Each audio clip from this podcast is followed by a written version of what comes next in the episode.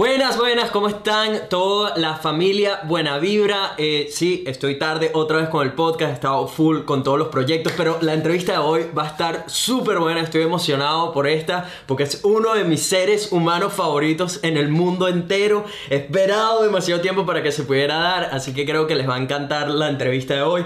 Pero antes de ir para allá, rueda la intro.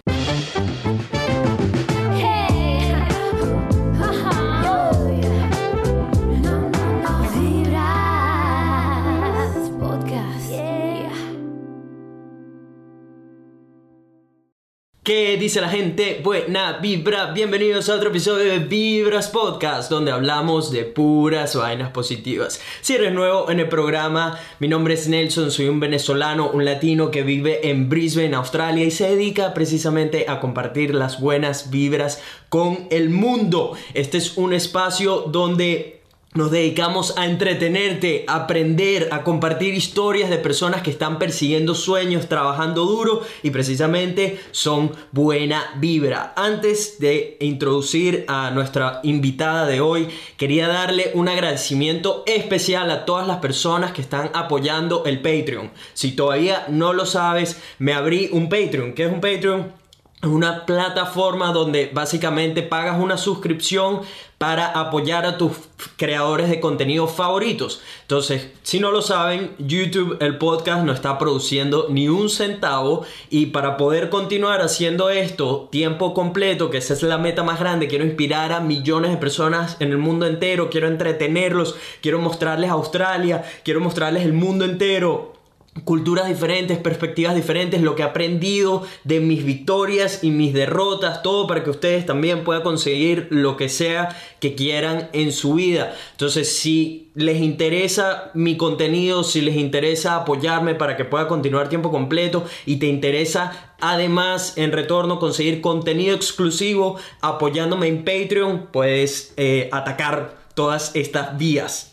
Agradecimiento especial a los panelas que hasta el momento son Angelo, Alex, Kimi, Vicky y Raquel. Luego tenemos a un pana que se llama Luisa y tres panitas, Franger, Rey y Vane. Gracias porque con su ayuda estamos un poquito más cerca de alcanzar esta meta de poder continuar produciendo contenido tiempo completo. Si quieres saber más acerca del Patreon y qué significa cada grupo de tanto panelas, panitas, panas, les voy a dejar un link en la descripción y un video que explica un poco más a profundidad de qué trata esto del Patreon. Pero bueno, basta de manguangua y vamos a lo bueno. Nuestra invitada de hoy lamentablemente no tiene una introducción porque es mi mejor amiga en el otro lado del mundo, así que vamos a ver a dónde lleva la conversación. Lo único que les puedo adelantar es que es odontólogo también y actualmente se encuentra en Estados Unidos, Houston, persiguiendo su sueño de ser probablemente la persona número uno en el mundo fitness del mundo entero. Así que démosle la bienvenida a MG o María Gabriela Escalante, mejor conocida como Criollita Fit. Criollita, ¿cómo estás? Muy bien, muy bien. Extrañándote todos los días más. Yo también te extraño un montón. Mira, la gente va a querer saber un poco de ti. Cuenta, danos, danos un pequeño resumen de quién eres, de dónde vienes, qué has estado haciendo y, y ya vamos viendo a dónde nos lleva la conversación. Bueno, eh, soy de Caracas, Venezuela y me gradué en ontología y por eso fue que conocí a Nelson, Nelfe93, antes lo conocíamos por, por ese sobrenombre, porque ese era su Instagram. este, y, y nada, bueno, me gradué y decidí venirme para Estados Unidos. Eh, yo competí en bodybuilding, en físico-culturismo en Venezuela por un, por un reto personal este, de hecho, me recuerdo que lo consulté con Nelson y todo, y que será que lo hago, será que no lo hago, y él y que dale con todo. Siempre me ha gustado el deporte, siempre me ha gustado una vida este, saludable y quise retar a mi cuerpo y me enamoré de el mundo fitness. O sea, ya no lo quería ver como hobby, sino que en verdad sentía que eso era lo que me apasionaba y sentía lo que me movía y quería hacerle sentir a más personas lo que yo sentí en ese momento, que es poder en verdad transformar tu cuerpo y hacer lo que tú quieras, que lo que te propones en verdad lo puedes lograr, o sea, no hay obstáculos en, en, lo más mínimo, ni siquiera con lo físico.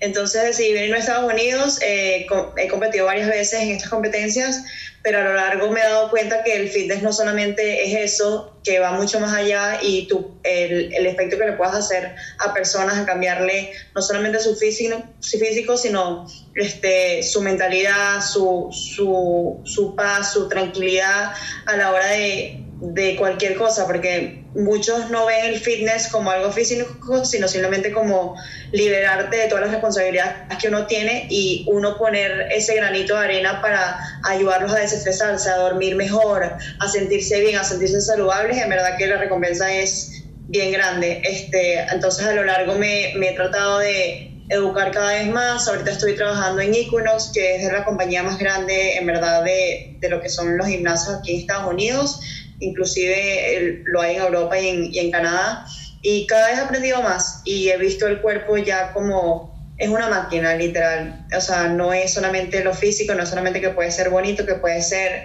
flaco, que se te pueden ver los abdominales, sino que uno necesita trabajar al cuerpo como un templo porque solamente uno tiene uno, así que le tienes que dar de comer y lo tienes que tratar como, como lo que es. Es tu casa y solamente tienes uno.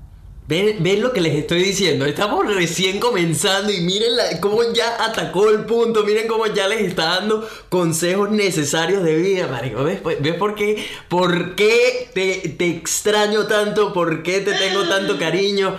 Eh, MG, una cosa, cuando hiciste esa primera competencia, que me acuerdo que lo habías consultado y todo esto, ¿qué edad tenías en ese entonces y qué edad tienes ahora? Eh, tenía, uy, a ver, tenía 23, creo, sí, 23. 23 o 24, en verdad no estoy muy segura. Y ahorita tengo 29. Un pasito más cerca de los 30. ¿Cuántas competencias has hecho hasta el día de hoy? He hecho 2, 3, 6. Seis competencias. ¿Qué lugares has tenido? ¿Has llegado a tener un primer lugar, un segundo, a Eh, podio? no, lamentablemente no he llegado a primer lugar. He llegado a segundos y a terceros, pero a primeros no he logrado. Eh, Todavía. Hice. eh, todavía, exacto. Em, en Venezuela hice dos y quedé ambas en segundo lugar. Luego en Miami quedé en las tres que hice, quedé en terceros y cuartos lugares. Y después hice una en Las Vegas, que es el más grande, que me imagino que muchos lo han escuchado si saben de eso, es el Olimpia. Ujú. Eh, ahí sí quedé detrás de la ambulancia. Ese es que sí, next level. Ese es lo- los élites. Pero es, o sea, es grande, pues, Sí. o sea, es algo muy grande, son personas de todo el mundo. La experiencia fue increíble y no me arrepiento en lo más mínimo. Conocí a mucha gente, disfruté mucho con la persona con la que me fui, eh, que fue también, que también ella compitió. eh, y nada, en verdad, fue increíble. Y después la tragadera que nos lanzamos en Las Vegas fue también increíble. Ese, ese, ese tiene que ser. A, a ver, imaginándome, porque yo no he hecho competencias de este tipo, pero. Porque la gente no entiende todo el trabajo que hay detrás de esa competencia. Me explico, que tú vienes preparándote, ya sea por un periodo de un año seis meses, no sé exactamente cuánto tiempo utilizas para ese día. Estás preparándote todo ese tiempo para ese único día donde todo tiene que estar perfecto, desde tu cuerpo como luce, tu manera de caminar, la manera de posar, tu sonrisa, todo tiene que salir perfecto. El más mínimo error te puede costar es- ese podio. Entonces es como demasiados pequeños sacrificios que tienes que hacer durante todo ese tiempo de privarte de, ya sea si te gusta toma- eh, beber alcohol, de beber, de dulces, etcétera, pues necesitas estar on point para ese único día y uno, un- uno que otro día donde te salgas de tu rutina o donde pierdas el rumbo de, lo, de tu dieta, lo que estás haciendo, te pueden costar la competencia. Entonces, Sí. cuando una vez que ya compites, lo, que, lo primero que tienes en tu cabeza es el comer, es la comida, es, ese- es, Lo primero. es lo primero. ¿no? Y ni siquiera es descansar, ni siquiera es, o sea, ni, porque yo, como le digo a muchas personas, yo en verdad entreno prácticamente igual. Este, sino, o sea, la diferencia es la comida, totalmente. O sea, tú puedes a- estar entrenando exactamente igual, lo único que yo cambio un poco es que si el- la cantidad de cardio que hago, porque obviamente cuando estoy cerca de la competencia, si hago más cardio porque necesito un déficit calórico mayor, entonces nos ayudamos con el cardio, pero la comida es lo que cambia en verdad, porque yo entreno todo el año igualito como yo entreno para, para una competencia, lo que cambia es la comida y en verdad yo sobre todo me considero una de las personas que le tienen que bajar demasiado las calorías para que llegue al porcentaje de grasa que tengo que llegar, porque en verdad mi cuerpo, o sea, lo que es el, la parte de abajo del cuerpo, mis piernas, mis glúteos, mis femorales aguantan, o sea, hasta el final. Yo puedo estar rayadísima en, los, en mis cuadritos, o sea, rayadísima me refiero a que se me vean toda la zona abdominal perfecta, los hombros, o sea, se me ven todos los Todo músculos de definido, arriba, sí. pero al final, o sea, a mí solamente es que si dos semanas antes, una semana antes, que se me empiecen a ver unas linecitas en las piernas, porque así es mi cuerpo, entonces paso trabajo, paso demasiada hambre y si te soy sincero, o sea, no sé si, o sea, sí quiero competir otra vez, pero es algo que por lo que pasas, que no solamente es que te te retas a ti mismo mentalmente y físicamente, sino que también lo, el después es muy fregado, es muy jodido para, para tu mente porque pasas de no comer nada a que llegaste a la competencia y lo que primero que me provoca es comerme la vida. Yo me comí la vida en Las Vegas. Que eh, te provocan después- cosas dulces, saladas, a ti en- específicamente Oye, te provocan. la- a mí normalmente me provocaba siempre salado, pero a mí la última competencia me dio por dulce. Mm. O sea, yo me salí, o sea, me, me comí como dos galletas, apenas me salí, que eran unas galletas gigantescas. Mm. Me las comí completas. Luego después ahí fuimos a comer hamburguesa y yo me recuerdo que, o sea, divino la hamburguesa, tal, no sé qué, pero yo quería chocolate, chocolate, chocolate, comí chocolate. Al día siguiente tuvimos que ser típico, el photoshoot, porque obviamente uno como competidor aprovecha que estás en el, Claro. el punto de tu cuerpo y te haces una sesión de fotos. Claro. Este, en ese caso nos las hicimos en Las Vegas en, en pleno, este, no, los no el Gran Cañón porque no fuimos hasta allá, pero algo parecido. Y después de ahí lo que me provocaba era chocolate y me metí en el M&M Store y me agarré dos bolsas de M&M's y me las tragué completas. O sea, me dio por demasiado chocolate. A mi amiga, por ejemplo, le dio por pura papita frita con queso. O sea, eso es lo que quería todo el día. Papita O sea, frita con queso no juega carrito, verga, qué buena. Pero más que todo, si lo ves así, por ejemplo, hay muchas maneras también de preparar a las personas. Por ejemplo, a ella le, cort- le cortan la sal y le cortan el agua la semana antes de la competencia, las dos semanas. A mí no, a mí me agregan muchísima agua. O sea, yo tomo hasta tres galones el día antes y como todo con sal. Entonces, a mí por eso no me provocaba tampoco tan, tan, esas cosas saladas, sino me provocaban dulces. A ella le provocaba sal porque tenía una semana sin consumir nada salado. Claro. Entonces, o sea, es toda una química, toda una, una ciencia detrás, Detrás, pero claro. es divertido, pero después es difícil porque después no tienes eso de, ajá, pero no tengo ninguna competencia, ¿por qué, por qué no puedo comer esto? ¿De buenas que puedo comerlo? Claro. De buenas que puedo comerlo.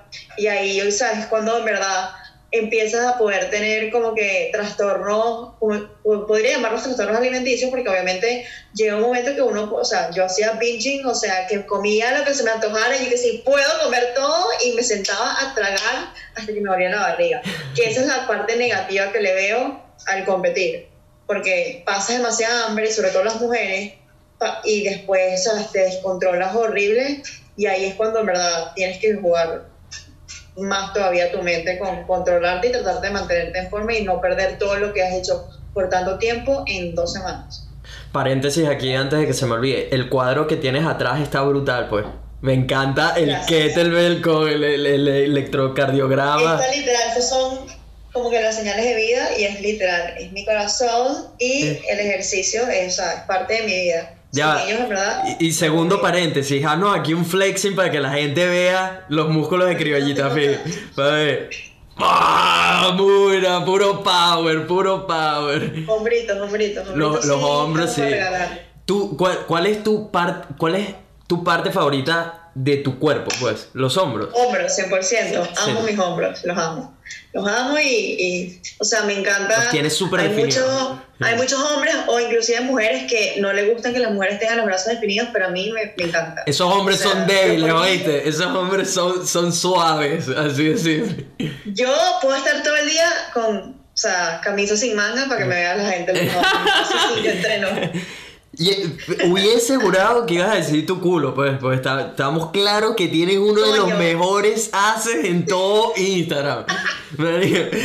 Y, y que no, entonces No, no es, verdad, son los sí, me sí, acabas de sorprender, me acabas de de lo que he sorprender. construido, pero todavía me falta trabajo. Y es más que todo porque eh, es, es como les digo, o sea, es lo último que siempre se me va el, el porcentaje de grasa y cuando voy al revés, cuando estoy súper bajita de porcentaje de grasa, es lo primero que se me llena de grasa, el rabo y las piernas. Se pone aún más grande, qué buena. ¿Quién, quién te entrena para esas competencias? ¿Eso no lo haces tú sola o, o tienes...? No, tengo coach, eh, yo he cambiado de coach en coach, o sea, como... Has probado diferentes pues. personas. Literal, es como si, es un no, y es como si fuera un novio, o sea, te- cuando terminas con ese coach es drama. Sí, sí. o sea, ¿Por qué? es ¿Por qué? terminaste. Ah, ya no entrenas conmigo, ya esto, se ponen así. Sí, y es como que, y yo soy malísima como que, en verdad en eso Despidiéndote, pero despidiéndote. tipo. De tipo, ¿cómo cortar la, la La-? Porque en verdad les agarro cariño, o sea, Claro, la mayoría que claro. he tenido, o sea, hay, hay uno que en verdad no llega a competir con él, que es súper, súper pan, es súper chévere, pero en verdad nunca como que... Hubo el feeling.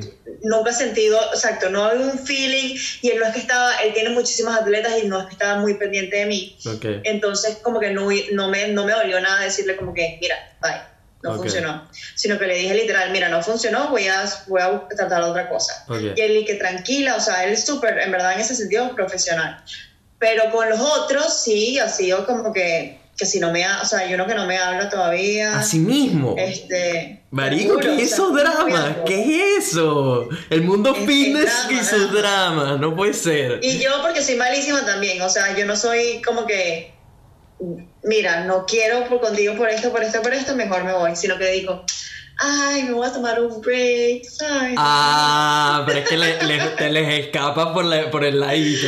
Es que es demasiado difícil, o sea, como que siempre les digo como que en verdad gracias por todo lo que vas a llevar en esta competencia y tal, pero me necesito tomar un break, punto. Yo no le digo si tengo otro o no. Claro, y después lo ven, después ven el nuevo coach. Y después yo digo que, coach, tal. Sí. Y ellos, obviamente, yo también me rechara, pero, pero bueno, es difícil. Pero, pero ya, ¿y por qué has estado cambiando de coach? Porque quieres probar. Ah, mira, aquí tenemos a tu perro, ¿cómo es que se llama? Troster. Thruster. Me, digo, me encanta el nombre. Para los que no saben, Thruster es un ejercicio, básicamente, de, de en CrossFit lo hacemos muchísimo y es un dolor. De hecho, hoy hice Thrusters en el workout ¿En que serio? tuvimos hoy. Marico, lo odio. Pero Para la gente que no está en este mundo, es tienes que levantar una barra, ponerla en posición como si fueras a hacer un front squat. Haces el front squat.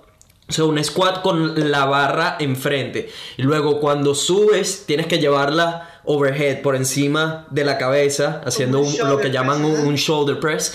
Y, o sea, hacer ese, ese completo rango de movimiento tantas veces te manden en el, en el ejercicio, en el workout. Marico, esa vaina es heavy. Los thrusters son heavy. Y, Igual que este, que es heavy. sí, ese se porta mal, lo tienes mal criado, dígalo. Sí. Se ven súper bien, se ven súper bien. Y, y está grande, ¿cuánto tiempo tiene ya? Diez meses. 10 meses, marico, el bicho es un camastrón, pues. Mira, em, se, se me, me perdí. Ajá, ¿por qué, ¿por qué cambias de coach? Porque no, porque quieres probar algo ejemplo, nuevo. El primero, con el primero, primerito, primerito que me viví en Venezuela, porque siento que es muy old school, que no, o sea, me puso a pasar demasiada hambre, pero mal, o sea, como que cero saludable, y siento que aquí en Estados Unidos, por ejemplo, han, o sea, han avanzado más, o sea, hay más estudios que con la- en cuanto a la nutrición, en cuanto a los macronutrientes, en cuanto a un déficit calórico que se, se puede alcanzar de manera un poco más saludable. Mm. Y por eso fue que cambié, por ejemplo, con ese. Empecé con el de Miami, cuando yo me mudé a Miami, y dejé de estar con él más que todo porque quería empezar el flexible diet. ¿Qué es el flexible diet? Que en verdad tú decides lo que tú te quieres comer en tus macronutrientes, que son proteínas, carbohidratos y grasas, y, pero no tienes un, un meal plan específico, ¿no? o sea, no tienes un, un menú que te dice, come, comes tanto clara de huevo, con tanto avena, con tanto no sé qué, tanto no sé qué, sino que traté con otro coach que simplemente me daba mis macronutrientes, me decía, vas a comerte 120 gramos de proteína, 150 gramos de carbohidratos, por decir números, y yo iba eligiendo mis alimentos y iba llenando mis números y así en verdad pasé como un año y medio, casi dos, que fue buenísimo. Este, pero después en el último que cambié, por ejemplo, que dije como que no, fue con el que hice en el Olimpia, pero más que todo porque mis piernas en verdad nunca, o sea, todos los, los jueces, uno, uno pide cuando, cuando hace las competencias, uno pide a los jueces como que un feedback de qué es lo que me falta, o sea, qué, qué es lo que estoy fallando. Y ellos me dijeron que me faltó eh, conditioning en las piernas, o sea, como que mi cuerpo, la parte de arriba estaba muy trabajada, pero la parte de abajo es como si no lo hubiera entrenado. Y en verdad eso fue lo que pasó, o sea, eh, este coach me dijo que no, puedo, o sea, que no quería que entrenara más las piernas, sino solamente con el cardio, porque en teoría en las bikini te piden que las piernas sean no tan grandes y los glúteos grandes. Entonces, como que me trabajó solamente glúteos y no, no, no trabajé piernas para nada, entonces las piernas se veían como que soft, o sea, no se veían bien definidas, que es lo que también necesitaba. Entonces, como que no me gustó mucho eso, eso de él y, dije, o sea, en verdad quiero cambiar y quiero, y que, o sea, quiero seguir progresando. O sea, él, me, él, él, sabe mucho, me ayudó full con la nutrición, este, con el ejercicio en general, la programación es súper bueno, pero necesito a alguien que a lo mejor conozca un poquito más de bikini. Okay. O sea, que es más que todo por la, la experiencia y buscar a alguien que, que se adapte mejor a, lo, a, mí, nuevo. Que se cumpla mi cuerpo, porque a lo mejor él entrena a otra persona que no necesita trabajarse tanto lo, eh, lo que es los glúteos y, y, dejar las piernas a un lado, no sé qué, y él se las va buenísimo con él porque lo lleva mejor ese cuerpo. En verdad, cada cuerpo es diferente y uno se tiene, y también la relación como tal con, con, con la persona, pues. Digamos, digamos que una persona que está escuchando ahorita tiene en mente que quiere hacer competencias de ese estilo, eh, ¿qué le recomendarías que busque a la hora de buscar un coach? Porque el coach básicamente va a ser la persona probablemente que va a definir si tú ganas o no esa competencia, aparte de ti, de tu disciplina y el trabajo que vas a poner, todo eso, ¿no? Primero que no se busque a alguien demasiado como que conocido y muy famoso porque eso significa que vas a tener muchísimas atletas y muchísimos atletas que mm, a que les tienes que prestar atención y en verdad no te va a dar la atención que tú mereces. Si es tu primera competencia, búscate un coach que sí sepa lo que haga, o sea, busca que alguien en verdad conozca lo que haga, que no esté, sea un loquito que te va a mandar a comer cualquier cosa, porque cualquiera te puede mandar a, a comer un pollo y dos espárragos y vas a bajar de peso sí o sí, o sea, cualquiera que te mande eso, si yo te puedo decir eso y tú vas a bajar de peso. El hecho es que te, que te lo haga de manera saludable para que tú llegues a para que tú puedas perder el porcentaje de grasa que te necesites perder este, y te vayas trabajando y te, y te vayas conociendo. Pero si te buscas a alguien que sea muy conocido, no te va a prestar, atención. Y si es tu primera competencia, necesitas a alguien que te preste atención.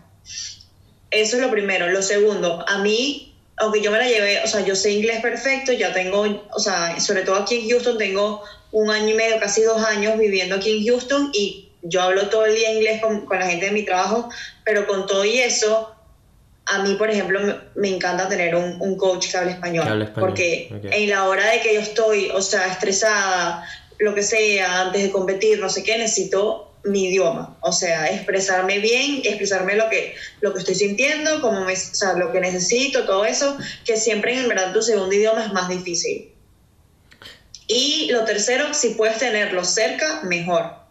Claro, me Porque a distancia es muy difícil también. O sea, dirías que un online coaching de repente no sería la mejor, la mejor idea para, una competir, La primera vez, berro, está difícil. O sea, porque yo, porque tuve la experiencia con, con mi coach, el, el, primer coach, yo creo que también él me malcrió. Así él está muy a lo, a lo old school. Ese tipo estaba todo el día con sus atletas, todo el día 24/7 y te escribía todo el día y te mandaba que le mandara fotos y peso, cómo vas hoy, cómo amaneciste, cómo te sientes, todo el día. Entonces obviamente yo me malacostumbré a eso y la mayoría de sus atletas se malacostumbraron a eso. Este, y cuando llegué a Estados Unidos, que me, me estaba entrenando este coach americano, que es lo máximo, pero súper frío. O sea, nada que ver con, como desprendido, desprendido de lo que entonces me, me, me, ¿sabes? me, me pegó demasiado. Yo lo veía, o sea, yo hablaba con él una vez a la semana y más nada. Y yo me sentía medio mal si le escribía entre la semana, era como que, ay, ¿será que le pregunto? ¿Será que no?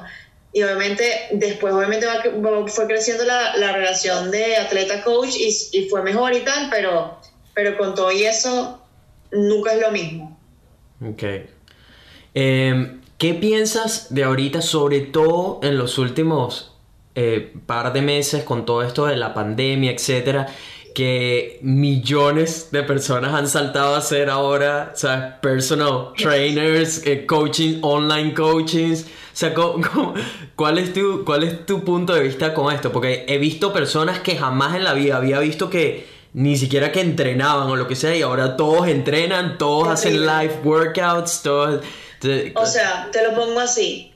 Yo, y soy culpable, porque yo la primera, o sea, al principio, cuando yo empecé a entrenar, a entrenar a, a tipo chamas de mi edad y tal, que era porque yo estaba compitiendo y yo sentía que yo, por haber competido, yo me las sabía todas.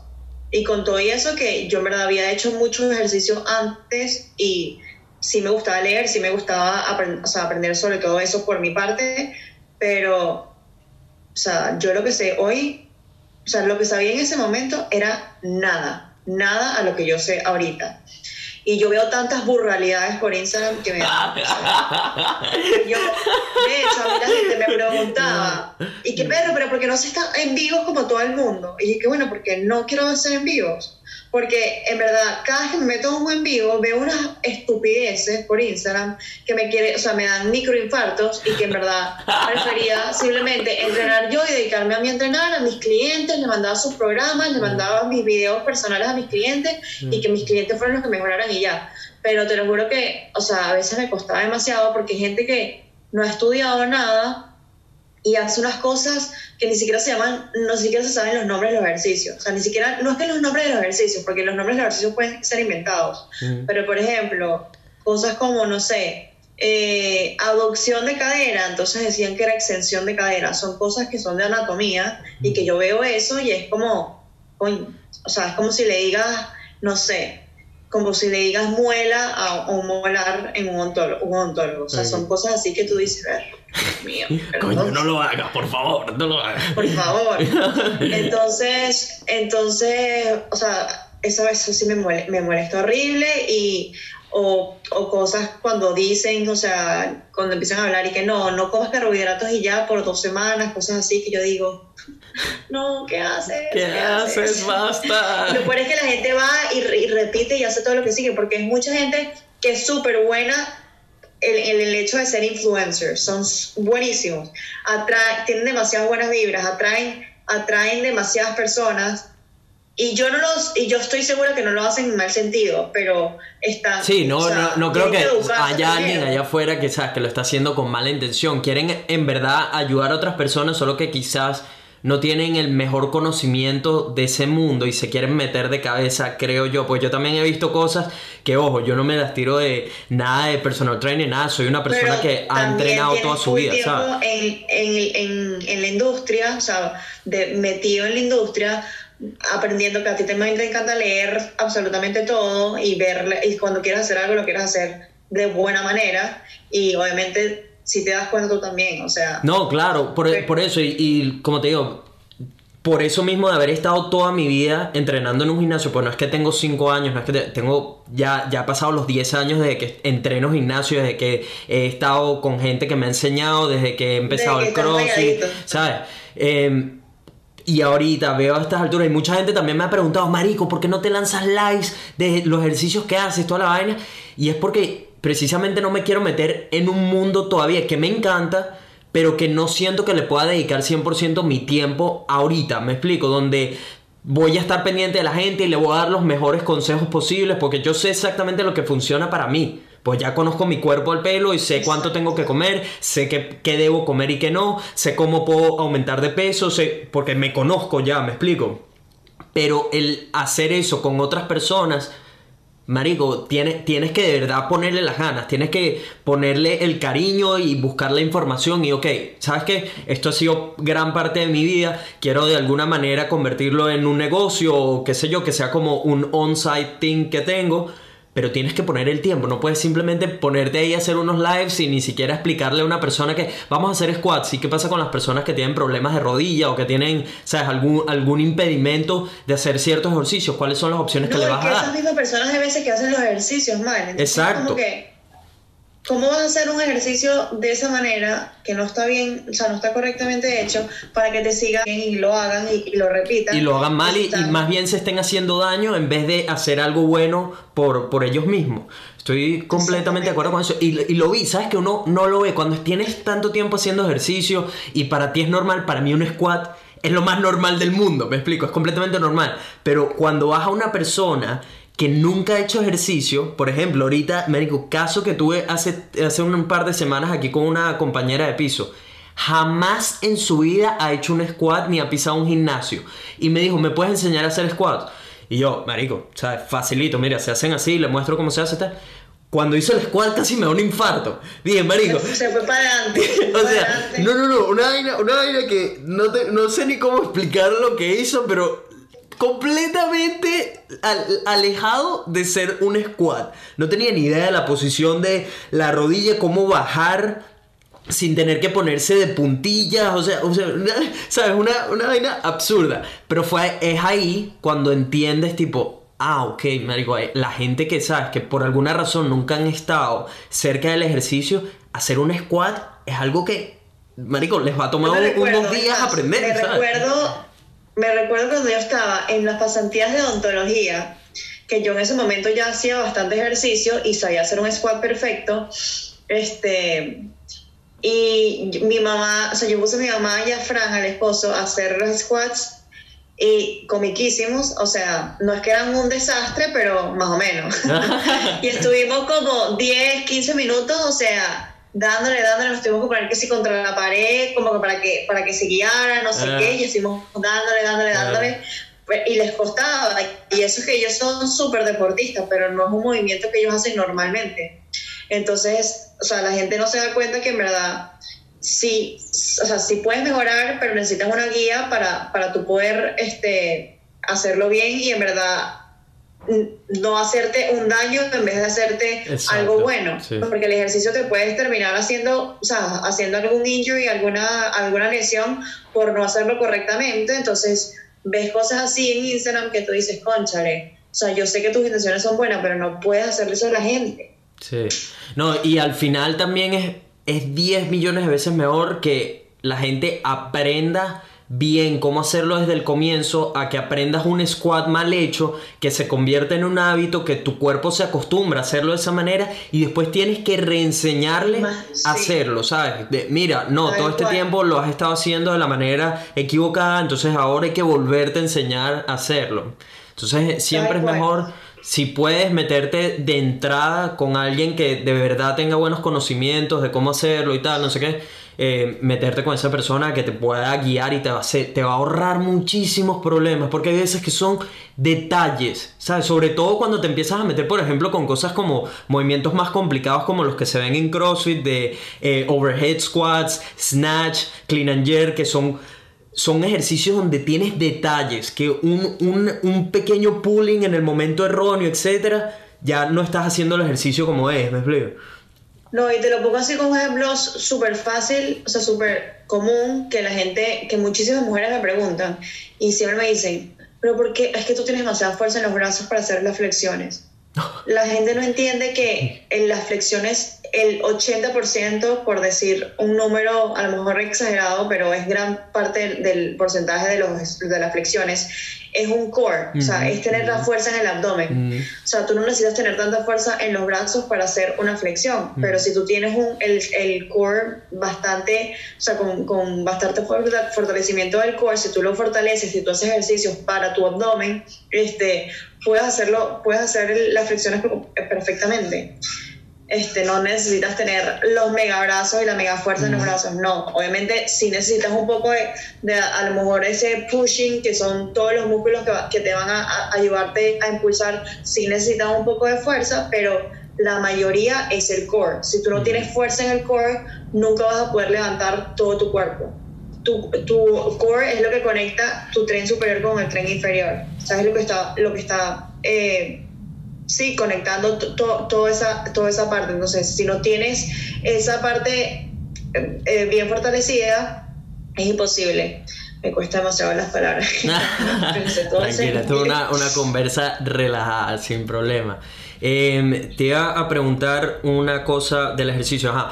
Pues, ¿qué recomendaciones le darías a una persona que de repente no está cuidando mucho su cuerpo, no está dándole prioridad a hacer ejercicio, a siempre ¿sabes? tener ese momento consigo mismo donde están buscando ser un poco más saludables, etcétera? ¿Qué recomendaciones les puedes dar para que la persona tanto empiece como se mantenga y más o menos cuáles son los beneficios que puede conseguir si decide tomar ese camino de, empezar una vida más saludable o, o ejercicio. Ok, que empiecen de poquito a poquito, o sea, que no comiencen, que no han hecho ejercicio en toda su vida o en, tienen cinco años sin hacer ejercicio y no quieran ser al día siguiente Sasha Fitness. No, o sea, no, no quieran hacer al día siguiente ah, bueno, voy a hacer todos los días en la mañana, voy a hacer cardio y después voy a hacer pesas y después igual comer, voy a hacer estricto con mi. No, que vayan de poquito a poquito. Y les pongo un ejemplo de uno de mis clientes más apreciados que yo tengo, de Equinox, que es un señor que tiene cuarenta y pico años de edad y él tenía 15 años sin hacer ejercicio, o sea, sin mover ni un músculo. Y al principio empezó dos veces a la semana conmigo, 30 minutos cada sesión. Y no podía hacer absolutamente nada, porque eso es otra, otra de las cosas que, que la gente cree que tienes demasiado tiempo sin moverte, tienes demasiado tiempo sin ejercitarse, todas tus articulaciones están tiesas. O sea, lo que es el, lo que es el hombro, lo que son las caderas, este, todo, todo está muy tieso y tú necesitas abrir todas esas, esas articulaciones para poder hacer ejercicio y para poder después hacer los movimientos y para después poder agregar peso. Si tú te pones a hacer squats, si tú te pones a hacer shoulder press, si tú te pones a hacer eh, X ejercicio sin tú ni siquiera tener la movilidad para hacerlo, lo que te vas a hacer es lesionar más y lo que te vas a poner es más tieso todavía. Entonces yo, por ejemplo, con, con, con este cliente mío, eh, yo pasamos dos, ni siquiera, creo que fue el primer mes completo que estuvimos haciendo puros estiramientos, pura apertura, puros movimientos de, para, para, los hombros, para abrirle los hombros, porque él estaba así, o sea, la postura era malísima, eh, las caderas también malísimo, lo, el femoral que se le pone muy tight porque está todo el tiempo sentado en, en el escritorio, entonces tienes que fortalecer el glúteo, tienes que fortalecer el abdomen, tienes que abrir, o sea, tienes que eh, mejorar esa movilidad de los hombros. Ya cuando pasamos todo eso, que ya simplemente él se podía mover bien, es que empezamos a hacer ejercicios básicos y les fui enseñando los ejercicios básicos y ya, o sea, yo creo que nosotros pasamos como seis meses que él ni siquiera podía hacer un lunge. O sea, no podía porque, mm, o sea, no podía, no, no, no tenía la fuerza en el abdomen, no tenía, o sea, es un ejercicio con un solo pie, o sea, no tienes una, una base of support buena, entonces necesitas trabajar poco a poco. Ya al final él está haciendo muchísimas cosas con pecho, entonces ella está, se emocionaba él mismo, entonces mi recomendación es que lo vayas poco a poco, que te, quieres que tengas bien esa movilidad y que si lo que quieres simplemente es ser saludable, con que tú estés activo por una hora al día, que, o sea, eso, los relojes de, de los pasos están muy de moda, pero en verdad son súper buena herramienta porque te ayudan a mantenerte activo, te ayudan a saber qué tan activo has estado durante el día, no ser tan sedentario, y eso a la larga te va a ayudar hasta a, a quemar más calorías, a tener un déficit calórico para que puedas bajar el porcentaje de grasa y siempre ayudado de una buena alimentación. ¿Qué alimentación, qué dieta? No hagas ningún tipo de dieta, simplemente trata de comer lo más saludable posible, lo más natural posible, whole foods. O sea, si quieres comer carne, pollo, eh, pescado, come. Si no quieres, o sea, cómete bastante vegetales, come bastante frutas, come avena, come arroz, come, come papas. Si empiezas a comer alimentos que sean completos, poco a poco, o sea, que no sean tan procesados, o sea, trata de eliminarte lo más procesados que puedas al principio, cuando no tienes ningún tipo de guía, cuando no, no estás haciendo ningún macronutriente, cuando estás haciendo un menú específico, simplemente trata de eso y el cuerpo solito en verdad va a agarrar poco a poco, va a estar comiendo más saludable, vas a perder peso y ya cuando quieras ya ser más específico, que en verdad ya, ya estés emocionado, que ya tengas tiempo comiendo saludable, que ya tengas tiempo caminando una hora al día, entonces ya trata de llevarlo a otro nivel, trata de llevarlo, mira, quiero agregar pesas dos, tres veces a la semana, quiero ahora llevar un meal plan específico que sea de acuerdo a mi cuerpo, que ya empieza a contar calorías y eso, porque en verdad quiero empezar a ver más progreso, quiero empezar a ver más cambios. O sea, cuando ya tú tengas un, un estilo de vida relativamente saludable, que no estés comiendo todos los días afuera, que no estés bebiendo todos los fines de semana, los tres días del fin de semana. Importantísimo. Todas esas cosas son hábitos que en verdad tienes que eliminar primero antes de estar pensando en hacer dietas, en hacer tres ejercicios, dos, dos veces ejercicio al día. Todas esas cosas, elimínalas. Haz que tú, la vida, o sea, que tengas una vida saludable para tú en verdad empezar a hacer ahora cambios más grandes. Claro, de acuerdo con eso. Eh, con respecto a las dietas, porque ahorita en 2020 tenemos, tenemos veganos, tenemos vegetarianos, tenemos las keto diet, tenemos, tenemos de todo. Hay una variedad increíble de opciones en cuanto a dietas y puedes encontrar dentro de cada una algún físico-culturista, algún grofitero, alguna persona que se ve súper bien en todas las dietas. ¿Dónde, ¿Cuál es tu opinión ¿Qué te ha funcionado a ti? ¿Qué recomiendas? ¿Qué piensas? Más o menos, háblanos un poco de eso. Bueno, mi opinión es que uno tiene que, o sea, que cualquier dieta funciona si hay un déficit calórico. ¿Qué significa déficit calórico? Que simplemente quemas más calorías de las que consumes. Cualquiera que vayas a hacer, si haces el fasting y en vez de comerte cinco comidas o tres comidas, te comiste dos y te cortaste 300, 400 calorías y por eso llegaste al déficit calórico, va a funcionarte porque estás teniendo un déficit calórico por haber cortado una comida. No es que el hecho de solamente comer en seis horas es que por eso es que es la maravilla del siglo y por eso es que estás adelgazando. No, simplemente es porque tienes un déficit calórico. La keto, igualito. Si tienes un, o sea, si, si, te caes a quesos todo el día y si te caes a, aceite todo el día, a mí esas son, esas son una de las que menos, de las que menos se lo recomiendo a la gente porque no me parece que es algo saludable. O sea, el comerse todos esos aceites, todas esas bromas, yo sé que tú llegas a ketosis y en verdad el cuerpo empieza a quemar tu grasa porque estás en ese, en ese punto, pero son, estás consumiendo muchas cosas procesadas, estás consumiendo muchas grasas y estás eliminando uno de los tres macronutrientes que es importante para tu cuerpo. Todos los tres macronutrientes son importantes para tu cuerpo. Entonces, lo que tienes que enfocarte es simplemente en comer saludable, comer balanceado y encontrar cuál es ese déficit calórico. Hacer ejercicio para que te ayude a, hacer para que te ayude a llegar a ese déficit calórico y no tengas que eh, eliminar tantas calorías de tu dieta, para que no tengas que eliminar tantas cosas de tu dieta, sino que puedas seguir disfrutando de la comida, porque a todos nos gusta comer, a todos nos gusta disfrutar. Pero si haces ejercicio, vas a ayudarte a llegar a ese déficit y va a ser, y, no, y la dieta no va a tener que ser tan estricta. Entonces, por eso es que también el ejercicio es bueno, porque te ayuda a disfrutar de esos momentos de que, berro, fuiste a comer con tu novio, fuiste a comer con tus amigos, fuiste a comer con tu familia, o fuiste a una fiesta, lo que sea, te quisiste comer algo rico, bueno, pero estás haciendo ejercicio, estás quemando calorías también y también te mereces también disfrutar de esos momentos chéveres con la gente que tú quieres.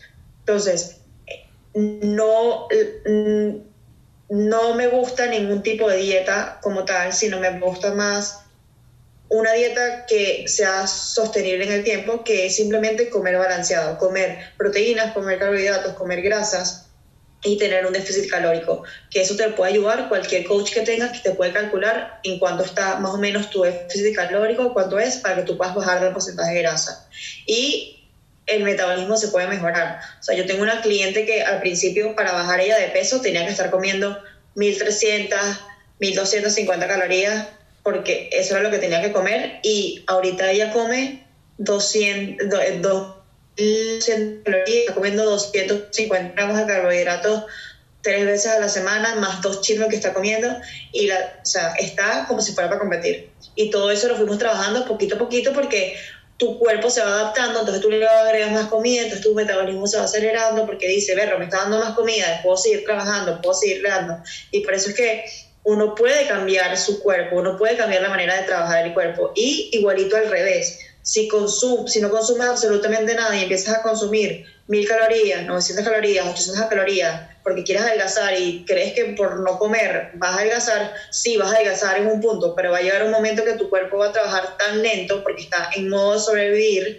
que va a estar muy lento y en el momento que te salgas porque te fuiste a un viaje y te saliste, entonces te engordas completamente el doble porque dice, o sea, esta mujer o este hombre me tiene pasando hambre por dos meses, me está dando comida, déjame agarrar todo y déjame quedarme con eso, porque yo no sé cuándo más me va a dar comida. Entonces esas son las cosas que uno tiene que saber y por eso es que todos esos extremos son malos, sino simplemente es mejor la constancia de estar comiendo de tus tres macronutrientes, que son los tres esenciales para que tú puedas vivir y poco a poco tú vas a ver resultados. Está muy bueno Aló. todos esos consejos que ha dado. ¿Me escucha? ¿Sí? Sí. Ah, que eh, sí, tú vi que tuvimos un pequeño problema ahí de, de internet.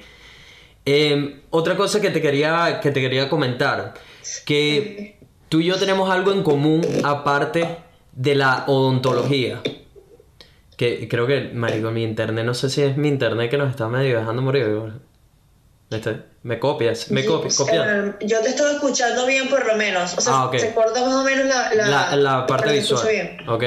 Em, tenemos algo en común aparte de la odontología, que es que ambos dejamos la odontología para perseguir una pasión.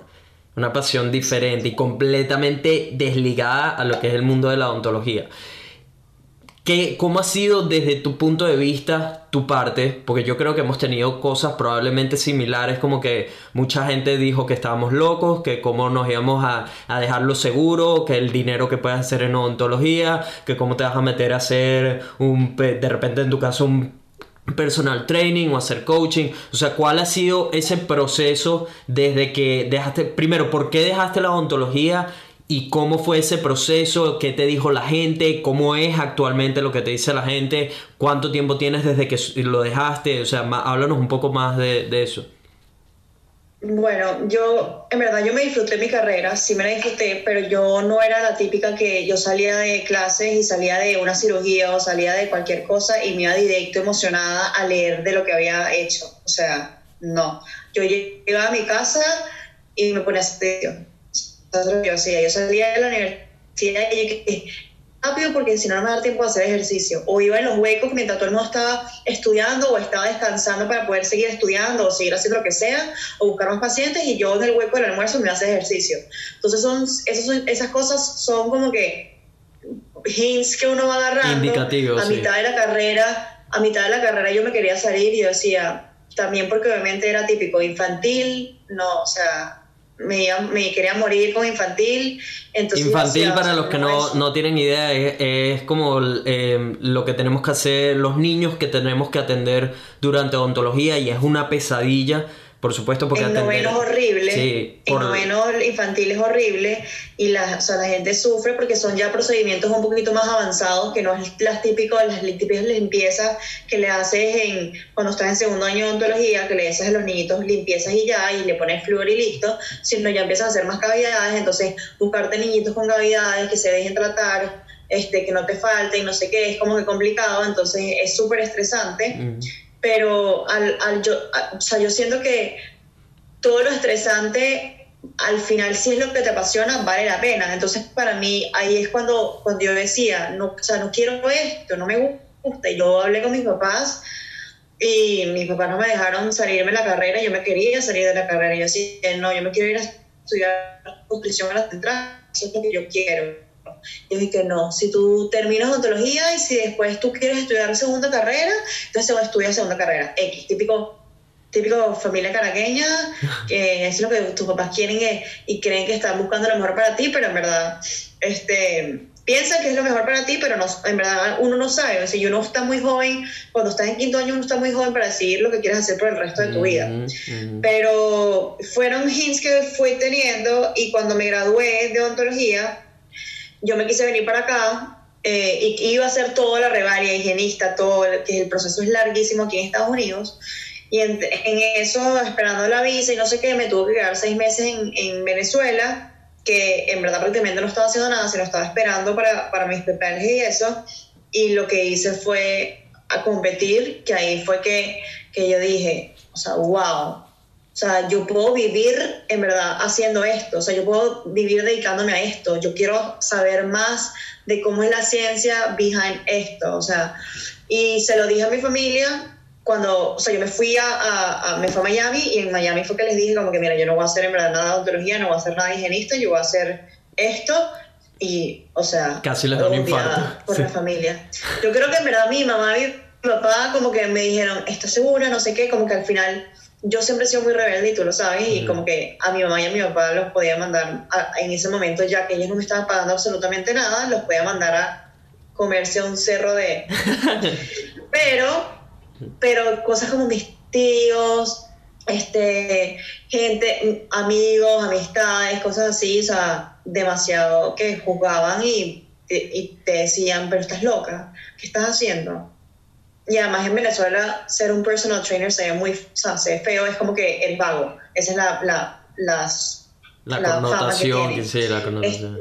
entonces, como que, conchale, lo que pasa es que nosotros somos, Venezuela es un tercer mundo, o sea, es un país de tercer mundo, que si no eres abogado, si no eres ingeniero o si no eres doctor, no eres nadie, o si no eres administrador y tienes una empresa con tus papás, no eres nadie. Entonces, el hecho de, salir o sea, de salir de esa, de, ese, de esa burbuja que uno está acostumbrado a vivir en Caracas, pega, le pega a la gente, o sea, le, le, le da causa trastornos a la gente. Entonces sí, obviamente me salí, sí me vi afectada y, y hasta hoy mismo en día, hay veces que la gente por X o por Y se entera aquí de que soy odontóloga, aquí mismo en Estados Unidos y me dicen, pero ¿por qué tú no lo vas a hacer? Sí, sí. Tú estás loca, o sea, tú sabes todo lo del dinero que estuvieras ganando. Y que, sí, bueno, pero no. ¿Pero por qué? O sea, pero dale, estudia que todavía eres joven. Y dije, sí, yo sé que soy, gracias, yo sé que soy joven. Sí. Pero para yo hacer todo eso, para pasar por todo eso, yo tengo que estar apasionado en verdad por pasar, de, de estudiar absolutamente todo de nuevo. Que si yo en verdad me gustara eso, yo lo haría, pero no me gusta. Entonces, ¿para qué voy a pasar por, por cosas que no me gustan? O sea, literal, la vida es una. ¿Para qué voy a perder mi tiempo en algo que no disfruto? Y prefiero en verdad seguir creciendo en lo que sí me gusta y en lo que sí sé que soy buena y que sí sé que puedo igualito ayudar a personas. A lo mejor no les puedo dar una sonrisa espectacular y ganarme dinero, pero sí les, do, sí les hago tener una sonrisa de, por otras razones. Exactamente, es que de eso se trata. Justo ayer tuve un amigo que vino de visita y, sufre de depresión y es un chamo que australiano que lo tiene todo, ¿sabes? Tiene uno de los mejores pasaportes del mundo, tiene un país con seguridad y oportunidades, tiene un buen trabajo, acaba de comprar su casa y tiene 28 años, o sea, es un, es un chamo que no tiene ni la más mínima como razón para quejarse.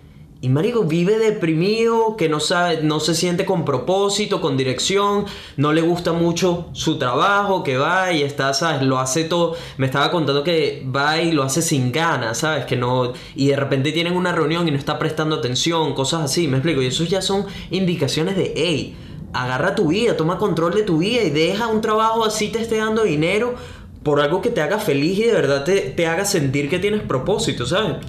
Porque eso... Y sí va a ser difícil, o Sí. sea, porque difícil va a ser. o Claro sea, que lo va a ser, al principio empecé, empecé con Equinox y al principio pasé demasiado trabajo y ahorita con todo lo del coronavirus estoy pasando trabajo, o sea, es muy grave lo que está pasando a nivel mundial y todos estamos siendo afectados, inclusive los que estamos haciendo lo que nos gusta. Bueno, tú, por ejemplo, estás con, con eso que acabas de También, abrir, lo sí. del...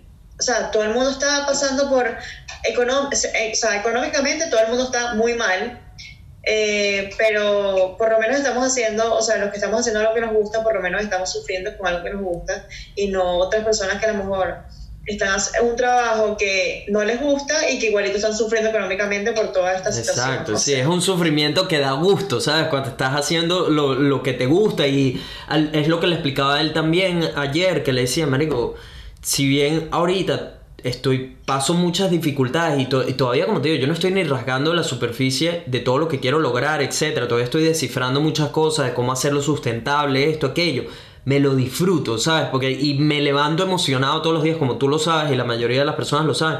Me levanto a las 4 y 50 de la mañana todos los días a hacer mi training, toda la cosa, y después a atacar el día, ¿sabes? Aquí estoy, después de haber entrenado cross y jiu-jitsu, haciendo esta llamada contigo, y después en lo que terminemos tengo que editarla, y me emociona, ¿sabes? Y me emociona, estoy emocionado por hacer todo eso y ponerlo después allá afuera y que esto pueda inspirar a personas, que pueda cambiarles la vida, que se lo disfruten, ¿sabes? Entonces, creo que es tan tan importante que tengas un propósito y que persigas algo que de verdad te apasiona y no enfocarte en el dinero, porque al final cuando haces lo que te gusta, dinero viene. O sea, es, algo que parece casi que inevitable. En lo que empecé a ponerle más cariño y más atención y más tiempo y más esfuerzo a mis videos, era inevitable que la gente no preguntara, hey, ¿cuánto cobras por hacer videos? O sea, cuando la, cuando la primera vez que alguien me preguntó eso, yo decía, mierda, o sea, esto, mientras más pongo, más preguntas, más personas llegan, más, más empieza a, venir dinero. Y te quiero interrumpir algo ahí para o sea, aclararle como que a la gente que en verdad a lo mejor no se ha decidido que no crean que, bueno, yo no, o sea, no lo puedo decir por ti, pero no crean que yo, por ejemplo, yo sí me me cuestiono muchísimas veces que si lo que uh, estoy haciendo está bien. O sea, y me entran mis ataques también de ansiedad o mis ataques de estrés y que de hecho lo he hablado contigo. Hay veces que yo, o sea, hemos hablado por teléfono y le digo, o sea, coño, o sea, estoy estresada, siento que me falta algo, siento, o sea, ahorita con todo lo de este virus está malísimo, entonces no sé qué hacer, o sea, me da demasiado miedo no ser exitosa, me da demasiado dinero no poder pagar ciertas cosas. O sea, uno pasa por eso, pero al final tú ves para atrás y tú dices, wow. O sea, yo me vine a Miami, yo vivía con mi exnovio, compartía una, una, eh, una renta, compartía eh, carro, compartía absolutamente todo, no era, no era feliz, no, no tenía los conocimientos que, tenía, que tengo ahorita, este, estaba viviendo en una ciudad que a lo mejor me estaba costando más eh, sea, pagar el costo de vida como tal. Me vine a Houston yo sola, pasé, trabajé en, un, en, un, en una oficina, o sea, en un odontólogo de del recepcionista y de ayudar con las con las historias médicas y no sé qué, que yo decía, ah, odontología me persigue, pero era como que, obviamente... no logro escaparme, coño la madre. Obviamente me, contrataron porque decían, que ganas odontóloga, nos va a ayudar demasiado en, en, en, todo, claro. Aquí, y sí, ahí sabía muchísimas cosas, pero por ejemplo, hay veces que me veía, como que me decían, sí, el diente tal, aquí la nomenclatura es totalmente diferente. Pero, o sea, pasé por eso, por algo que no me gustaba, hasta que terminé de sacar toda mi certificación de aquí a Estados Unidos, me hice más cursos, empecé a trabajar en Equinox, o sea, no tenía carro, me montaba en un autobús una hora para poder ir desde casa de mis tíos a, a, a Equinox y yo siempre decía, yo quiero vivir en esta zona al lado del gimnasio quiero vivir, o sea, yo antes del final de año voy a vivir en esta zona con lo que yo haga de, de entrenadora personal. Y literal no había, o sea, yo me recuerdo que yo dije eso en enero, que al final de año, en diciembre, yo iba a celebrar en mi casa, en, aquí. Yo en el primero, a ver, el primero de mayo, yo me estaba, no, el primero de abril yo me estaba mudando para, para un apartamento que queda literal, yo voy caminando a 10 minutos de Equinox, voy caminando. Y Manifestación de enero a abril, o sea, son cuatro meses. Y yo dije, yo voy a vivir acá, yo voy a vivir acá y lo logré. Y eh, logré porque le puse un camión y en verdad encontré los clientes rápido, la gente se llenó de lo que yo quería transmitir, de que quería ayudarlos y lo logré. O sea, que pasé trabajo, sí, que me tuve que, o sea, literal a veces me paraba a las 4 de la mañana para montarme un autobús, estar ochenta y pico paradas en el autobús, y yo decía, Dios mío santo, o sea, yo en Venezuela me monté en un autobús y aquí estoy montada en un autobús, pero valió la pena. O sea, valió la pena. Entonces eso es lo que yo me tengo, y ahorita se lo estoy diciendo a ustedes, bueno, a ti, a todo el mundo, y yo misma me estoy diciendo ahorita, en verdad has pasado por demasiado. Deja la estupidez de lo que cada vez que tienes pensamientos negativos.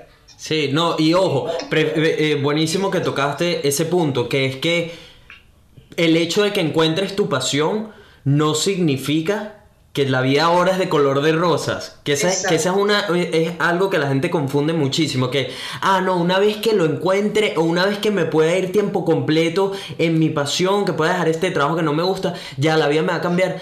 Y, si bien la vida va a cambiar para mucho mejor y vas a tener, te, cuando te sientes, no hay nada como sentirse con propósito, levantarse y estás persiguiendo una meta que te apasiona y no te interesa si ahorita ni siquiera estás haciendo dinero, sino que estás apuntando todo a futuro porque sí, porque te, te da esas ganas de querer salir para adelante con ese proyecto.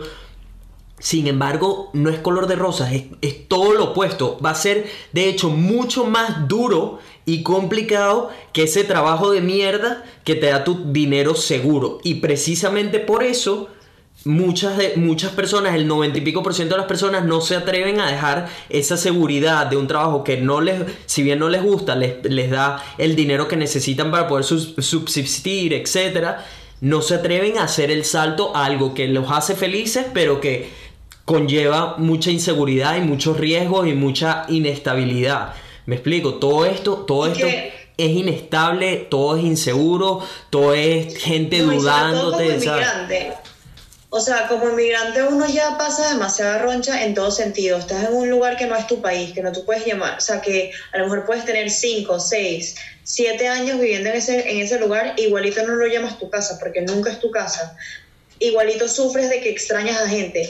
A lo mejor estás solo. a lo mejor- yo, por ejemplo, estoy sola y me ha pegado a veces que me siento muy sola y que, y que me siento deprimida. Entonces, si a eso le agrego a estar en un trabajo que odio, Sí. ya ahí, o sea, suicida. Me saca la pistola ya, O sea, Sí. entonces por lo menos hago algo que yo, oye, que hay veces que estoy cansada o hay veces lo que sea, pero en el momento que yo estoy con mis clientes, en el momento de que yo estoy haciendo el, el plan de alimentación a mis clientes, yo lo disfruto, o sea, yo, yo me emociono y yo he hecho broma con mis clientes y, y tengo clientes que son americanas y tengo clientes que son árabes y tengo clientes de todas partes del mundo y que al principio a lo mejor no están, no sea, no, porque no todo el mundo es súper abierto y es súper venezolano como Claro, uno así claro. abierto y echador de bromas, pero ya ahorita, o sea, yo me disfruto tanto lo que hago que ya todas y todos joden igualito conmigo como, como yo soy. Entonces, es, de eso se trata, de que tú, porque te guste tu trabajo, ya tú, las energías que tú proyectas y, de- y, lo que tú proyectas es totalmente diferente y eso le llega a la gente. Totalmente cierto, sí. Marico, es tan como tan sencillo agarrar cuando una persona de verdad disfruta su trabajo, ¿sabes? Cuando, cuando son apasionados y de verdad quieren, tienen el mejor interés con, contigo adquiriendo el producto o servicios o lo que sea que, que- están conectándose contigo. Cuando esa persona ama eso que te está ofreciendo, Marico, se nota a leguas y de una ya es uno de los primeros hooks de por qué más gente empieza a venir hacia ti cuando empiezas a hacer algo que te gusta, me explico, porque es algo que se vuelve transparente, el mundo entero puede verlo. Tal cual. Y a lo mejor a ti tú disfrutas que te digan perro, arrecha, que arrecha esta parte del video tal, eso te llena a ti, a mí por ejemplo me llena, o sea, que al final de una sesión a mí me digan, María, you kill me, o sea, eso me, me llena de emoción, o que me diga, o que me manden fotos, mis clientes online que yo tengo, me manden fotos de los cambios de que le quedan la ropa grande, o que le en- entraron en ese short que tenían, tenían años queriendo entrar, o sea, eso a mí me emociona, y yo, Claro, o sea, son mis, por eso yo digo que son mis consentidas, porque son mis consentidas, o sea, yo me emociono con, esas, con esos cambios y esas cosas que ya tienen. Y eso es porque disfruto lo que hago. Y a lo mejor jamás hubiera disfrutado, o sea, yo a lo mejor está feliz de que, de que, ay, que saqué 20 en un tratamiento de conducto, pero ah, yo hice las prótesis, yo estaba harta de esas prótesis y a mí los tipos estaban felices con esa sonrisa colgate, pero yo dije, ah, no me importa. Ya, ya sal- dame gracias, ya salí de Pasé, eso, Ya sí. no necesito más nada, ¿verdad? O sea, era como que, ah. Sí, qué risa, eh, todas esas cosas. Eh, ya estamos llegando a la parte final, pero antes de que se me haya pasado lo que sea, ¿puedes explicarle a la gente qué es el tipo de coaching que tú ofreces? ¿Cuáles son eh, los servicios que ofreces a gente interesados en conseguir entrenamientos contigo, etcétera? ¿Qué es lo que, lo que tienes disponible? Bueno, yo les hago, o sea, dependiendo de donde estén, si están ahorita, por ejemplo, si están entrenando en casa, si están entrenando en un gimnasio, lo que sea que están entrenando, yo les hago su programa de entrenamiento. Ustedes me van a mandar unos videos primeros más o menos para ver eso es lo que les conté, cómo está su movilidad de los hombros, cómo está su movilidad de las caderas, cómo están trabajando su cuerpo como tal, cómo está su core, y yo a partir de eso y a partir de las cosas que ustedes tengan en casa, que yo les hago su programa de entrenamiento, que puede ser de cuatro a seis semanas. Y aparte, si ustedes quieren a- eh, agregarlo con la nutrición, también lo hago. Yo no soy nutricionista, lo aclaro aquí, no soy nutricionista, pero sí he, he- tenido mis horas de, de que he estudiado de la, de la alimentación como tal, de la nutrición, y lo que yo hago son planes de alimentación flexible que calculo tus macronutrientes, calculo tus proteínas, tus carbohidratos y tus grasas que necesitas, dependiendo del ejercicio que hagas, dependiendo de tu peso, dependiendo de todo. Y me guío también por una lista de alimentos que tú mismo me vas a dar de que son los alimentos que te gustan. Y yo no voy a tocar de la lista de los alimentos que a ti no te gustan. Si a ti no te gusta el atún en lata, o si tú no te gusta el pepino, o si a ti no te gusta la papa, yo no voy a tocar eso, sino que yo voy a jugar con todos los otros alimentos para que la dieta sea algo que, o sea, para que ese plan de alimento que tú tengas sea algo llevadero y que sea parte de tu estilo de vida, que no lo veas como que estoy a dieta, sino simplemente estoy comiendo rico y estoy igualito progresando con mi cuerpo y con mi ejercicio. ¿Dónde te pueden conseguir las personas en redes sociales? ¿Cómo se ponen en contacto contigo? redes sociales, Criollita Fit, eh, o si no, mi correo, coaching at criollitafit.com. Ok, de todas maneras, los links, como siempre, van a estar en la descripción, gente. Eh, no se vayan porque ahorita nos vamos a la, a la parte juicy, lo que todo el mundo quiere escuchar también, porque ya hablamos de mucho fitness, de muchas Yo cosas. creo que me. Que- queremos saber de los culos, queremos saber de todo. eh, MG. Eh, voy a hacer un pequeño, una pequeña pausa porque necesito cambiarle la memoria a la cámara, pero ya estamos de vuelta en un segundito. Criollita Fit, no te escondas, no te escondas, que ya vamos a, a hablar de todo, de todo eso, de todo lo que la gente quiere saber. Este, primero que nada, tú estuviste en una, estuviste en una relación larguísima. Sí, Tú ese- ocho años. Que fue, él no fue tu primer novio, creo, ¿no? Sí, fue. Fue, ese- fue el primero. ¿Cuánto tiempo duraron? Ocho años. Ocho años. Que fue el novio con el que todos te conocimos en la carrera y con el novio que, cuando me acuerdo que nos dijiste a Homie y a mí, de hecho, me dijiste, no, que nos vamos de vacaciones a Europa. Los dos nos vimos la cara y que, ¿qué? Se va, te- ¿Tú vas a viajar con Y un nos novio? faltaban, faltaban que sí, ocho meses, algo así, para el viaje. Y ustedes se burlaron de mí literal, Sí. que, o sea, que como yo iba a planear una vacación de aquí a ocho meses. Y yo dije, pero ya va, mi relación es seria. Y ellos dije, Ah, sí, sí, cagados de la risa, qué risa. Par de solteros, recuerdo, Opinión es de que solteros. sí. clínica y todo. Sí, sí, el tercer piso a la izquierda, me me acuerdo, ese momento no sé por qué se me quedó grabado por siempre. Pues que Homie y yo nos vimos como, no, Ale, estás una loca, ¿sabes? Cuadrando unas vacaciones Literal, de, ocho, con ocho meses Y de me fui, antelación. me fue loca Molesta. de Madrid, la pasamos Pero- te molestaste porque dijiste, ¿qué dice? ¿Cómo sabes? Me, me acuerdo que te molestaste y todo con la... Yo estaba picada y estaba ofendida. Sí, sí, sí, sí. Como, ¿cómo, ¿Cómo te atreves a, a decir que mi relación no va a ser por siempre? ¿Cómo te atreves? Qué risa, man. Eh, ¿qué, ¿Qué sucedió? ¿Qué sucedió con, con esta persona? Que por cierto, de- ¿sabes? Yo no tengo nada en contra de él. A mí me parece, ¿sabes? Tremendo chamo, etc. creo, no sé qué, qué ha pasado con él, pero él, hasta donde entiendo me bloqueó de redes, por lo menos lo que vi hace un Bueno, par de años. Yo no sé nada. Eres mi mejor amigo. Eres mi mejor amigo. Díselos, díselos, díselos. Eh, en, en verdad yo creo que en algún momento sí le diste celos, pero sobre todo en la parte, o sea, con, cuando, con todo lo que pasó con Homie y eso, que yo estaba súper contigo. Y a mí, o sea, en verdad, ahí me sabía mierda todo, o sea, yo quería hacerte sentir bien y que estuviera, o sea, tú estabas pasando por algo muy chivo que, o sea, eso era mi número uno en ese momento, pues. A ver, es que tú fuiste parte, o sea, tú fuiste el pilar más grande que tuvo en ese momento. O sea, si tú no hubieses estado ahí, pff, te- no sé qué hubiese sucedido conmigo de verdad. Pero Sí, yo creo que eso en verdad fue lo que nos unió más que todo, o sea, Homie nos unió más que nadie. que nada, sí. porque nosotros siempre fuimos muy buenos amigos, pero, o sea, eso fue yo creo que lo que nos unió más que nunca. Pero bueno, este, mm, yo, concha, lo que yo pienso principalmente que pasó fue que yo empecé a los 18 años con él. Y obviamente era una carajita, él era un carajito también, 20 años, y cada quien, o sea, fuimos avanzando y fuimos creciendo juntos, pero llegó un momento que pasamos como seis meses separados, y yo creo que ahí fue cuando cada quien creció o sea, se fue, se fue apartando por poquito, apartando, apartando, apartando. Y sobre todo, la que en verdad cambió más que todo su estilo de vida fui yo, que fue que me empecé, a, o sea, que encontré esto que en verdad me apasiona y encontré eso que, que ya mi centro de atención no era él y era todo lo que hicieran sus amigos y todos los planes y, lo, y, ¿sabes? y la rumba y la playa y no sé qué, y yo estaba pendiente de lo que íbamos a hacer y no sé qué, sino ya mi centro de atención y mi, mi, mi mundo giraba a, a esto que me quería dedicar. Entonces, yo lo que siento que sí pasó y que él se vio afectado en ese sentido porque obviamente ya la atención que yo le dedicaba antes no, No era la que yo le misma, dedicaba claro, en ese sí. momento.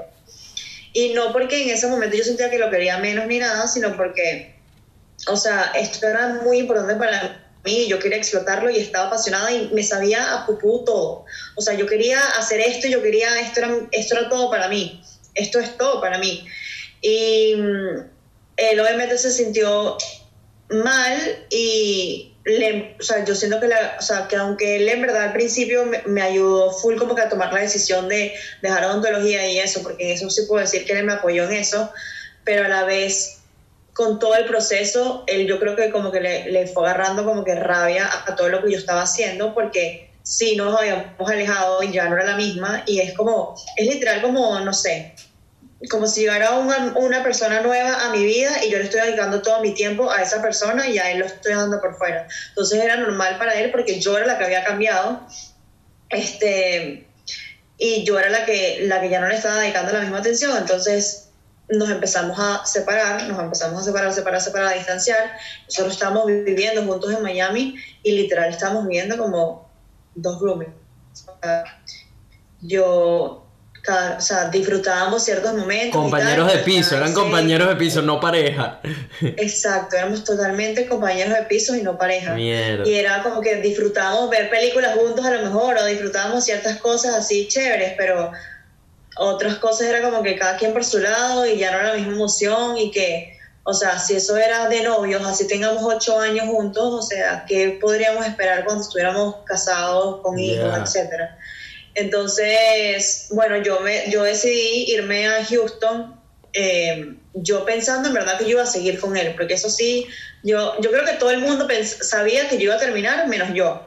O sea, todo el mundo, te lo juro, todo el mundo, Todo el mundo sabía menos MG. MG, todos sabemos o que vas a sea, terminar, tú no, lo Yo voy a sabes. seguir con él y dije, ¿sabes? Esto va a pasar, esto va a pasar. Pero yo cuando me regresé, cuando me vine para aquí a Houston, que yo iba a hacer mi curso y cosas, porque mis tíos estaban acá, entonces me podía ahorrar ese dinero de la renta si quería estar haciendo esta, esta certificación, no sé qué, que tenía que ir a, al campus y tal a estudiar. Este, literal, como a las dos semanas tuvimos un problema y yo en verdad me di cuenta que no- él no era indispensable en mi vida y que él no estaba jugando, o sea, no estaba formando parte de, de lo que yo quería hacer con mi vida, pues. Que lo que lo quería mucho y en verdad todavía le tengo demasiado cariño. Este, y lo recuerdo con mucho cariño. De hecho, ahorita le acabo de decir a, o sea, te acabo de decir a ti, vi unos, ahorita abrí mi GoPro de hace años y vi unos videos y me dieron súper sentimiento, pero no porque lo extrañe ni nada, sino porque fue una persona Claro, que estuvo ocho años conmigo. Tuvieron momentos buenísimos, por supuesto. En ocho años han vivido demasiadas cosas, claro. Pero bueno, nada, X, yo me di cuenta cuando estuve aquí que en verdad no formado, o sea, que ya no, que ya nada, no había, o sea, se acabó la magia y terminé la relación con él y al principio yo creo que, o sea, él me odió full y, y después ya X, o sea, yo, él de hecho encontró otra pareja y se casó, bueno, no sé si se casó, creo que se casó, pero tuvo, acaba de tener una bebé, ¡Mierda! o sea, tipo, ¿Cómo, ¿Cómo te sientes cuando ves algo como eso? Que tipo tu ex, tu primer O sea, yo novio de tanto tiempo, ¿sabes? Ojo, tipo apenas me enteré, entré en depresión. Pero no en depresión, ok, porque quería estar él. No quería estar con ni nada, pero yo dije, yo dije, ¿sabes? Porque además era típico que yo veía películas y tal de mujeres y que, ay, sí, voy a los 30 y estoy soltera. Y yo nunca pensé estar en esa posición porque yo siempre había estado empatada. O sea, pasé toda mi Claro. vida empatada y yo como que, o veía a mis amigas que si sufrí porque no tienen novio y yo, ay, qué ridículas son. Sí, sí. Este, y yo, porque yo siempre había tenido novio, entonces obviamente me entero de que está esperando un bebé y yo estoy más soltera que nadie. Sí. Y yo. Y yo, que Dios mío santo, o sea. yo Qué, dije, "¿De qué verdad?". risa, man. Pero pero en verdad, a la vez, o sea, no me veo ahorita como un bebé para nada. O sea, tengo demasiadas cosas que hacer antes de tener una familia. Mm. Muero por tener una familia, eso sí está Mm, declaradísimo. O sea, yo voy a tener una familia, yo voy a tener mis hijos y con quien sea que vaya a ser mi esposito. Pero, pero, pero sí, obviamente me pegó porque además es una persona que fue demasiado importante en tu vida Claro. y enterarme que va a tener una bebé y yo que, Dios mío, qué ganas. Wow. Aparte que en verdad, aquí descansando trapitos, o sea, eh, se llama Camila y él había dicho que yo quería que, que nuestra hija se iba a llamar Camila y eso me picó también. Ah, mierda, te apuñalaron. ah, no es, no es conmigo. Ok, pum. Aquí la, la llamo igualito. Sí. Que me encanta ese nombre, pero, por no, cierto. pero no, después, obvio, típico, o sea, Ciudad Caracas, o sea, sos pequeña, mandé fotos, ¿no? Y que cuando se comprometieron, todos, o sea, yo ni lo sigo por Instagram, yo no lo sigo por ninguna parte porque O sea, tú no, ni has tenido o sea, contacto con él para felicitarlo o algo de eso, nada. Bueno, él me felicitó mi cumpleaños y yo lo felicité de vuelta diciéndole ya, gracias y felicidades a ti también porque vas a ser papá, que vas a ser el mejor papá y tal. O sea, eso fue el único como que contacto que, que tuvimos. Que tuvieron. Eh, pero yo no le escribí ni nada, o sea, ya, o sea, es un señor casado, yo no, yo eso ya no. ya, Pero ya, sí me- ya es un señor. sí me- a ser un señor.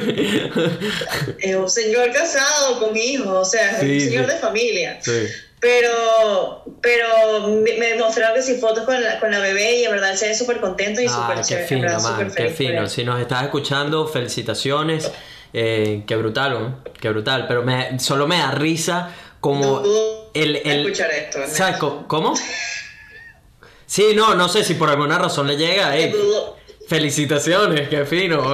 Eh, pero solo me da risa como el, el que hayas estado tanto tiempo con alguien, pues no sé qué, no sé cómo se sentiría eso, ¿sabes? Tener una pareja con la que estuviste ocho años que en- te- tenían la vida como planificada de todo lo que iban a hacer, esto, aquello. Mire, nuestra Yo bebé se va a llamar tal.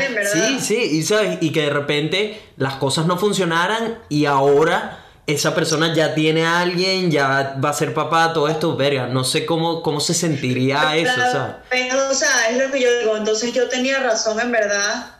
Yo tenía razón de haber terminado las cosas porque ya los dos, yo, yo sé que él tampoco era feliz en la relación. Y ahorita mira lo que, o sea, le- tiene una hija que estoy seguro que es, o sea, es lo más feliz que, lo, que puede estar ahorita en su vida. Entonces, o sea, hay veces que sí, da miedo ten- tomar esas decisiones, que es lo mismo que, que literal salir de tu, tu trabajo que tienes tanto tiempo en ese Exactamente, sí, sí. Da miedo, esas decisiones dan miedo. Sí. Y literal, yo creo que en verdad, yo me vine para Houston por esa razón, porque yo nunca iba a poder tomar esa decisión yo estando en Miami, en la misma ciudad con él y viviendo con él. Pero la tomé y en verdad creo me abrí muchísimas puertas. Yo sé demasiadas cosas que no sabía antes. Gracias a que me vine para acá, para que me vine a esta ciudad, que me vine sola, me tuve un apartamento, me independicé. Yo antes dependía demasiado de él, o sea, él- yo no sabía nada de llevar cuentas, de llevar- pagar renta, de pagar luz, yo no sabía nada. Y era yo pasé de estar con mi papá a estar con, con él, Sí. que me, él me hacía todo. Sí. Y ahorita, ¿sabes? Hago todo yo, o sea, soy responsable yo, tengo, es, es mi responsabilidad.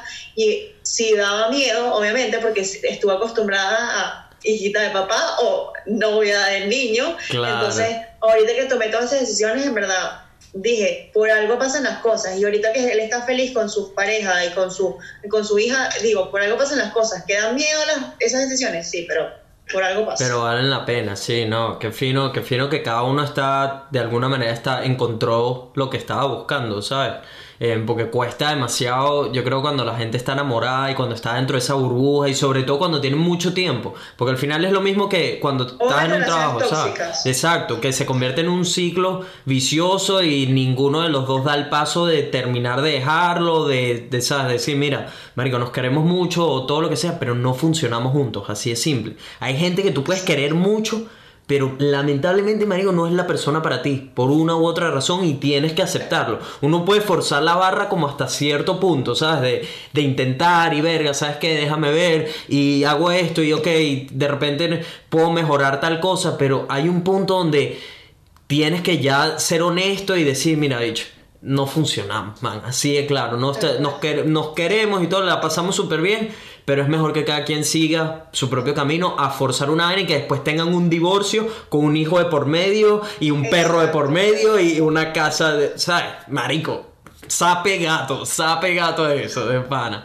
Em, después de él, ¿qué ha sucedido? ¿Cómo ha estado tu vida, tu vida romántica, todo? Cuéntanos, suéltalo. Bueno, salí con un americano, o sea, de que salí como por cuatro meses Ajá. de Texas acá. Super white boy. white boy, para los que no conocen el término, es que son super americanos blanquitos, jateritos, típicos, ¿sabes? Ajá. Eh, y en verdad, chévere, pero decidí, en verdad, o sea, tomé, llegué a la conclusión que yo necesito un latino en mi vida. Sí, ¿verdad? Son, son- Porque no es lo mismo, o sea, nunca va a ser lo mismo. O sea, son muy chéveres, hay muchos americanos que son buena gente, pero. Pero no, o sea, yo necesito a alguien ese. esa sazón, ese... tan- ese sazón, ese spice latino que Claro. uno está acostumbrado y es lo que, es lo que uno quiere en verdad. Este. Y, y bueno, y des- después de eso em, salí con un venezolano, de hecho, hace poco. ¿Cómo te Me fue? agarró, me agarró, de hecho, me agarró cuarentena con... te agarraron en plena pandemia y te bueno, venga, pues.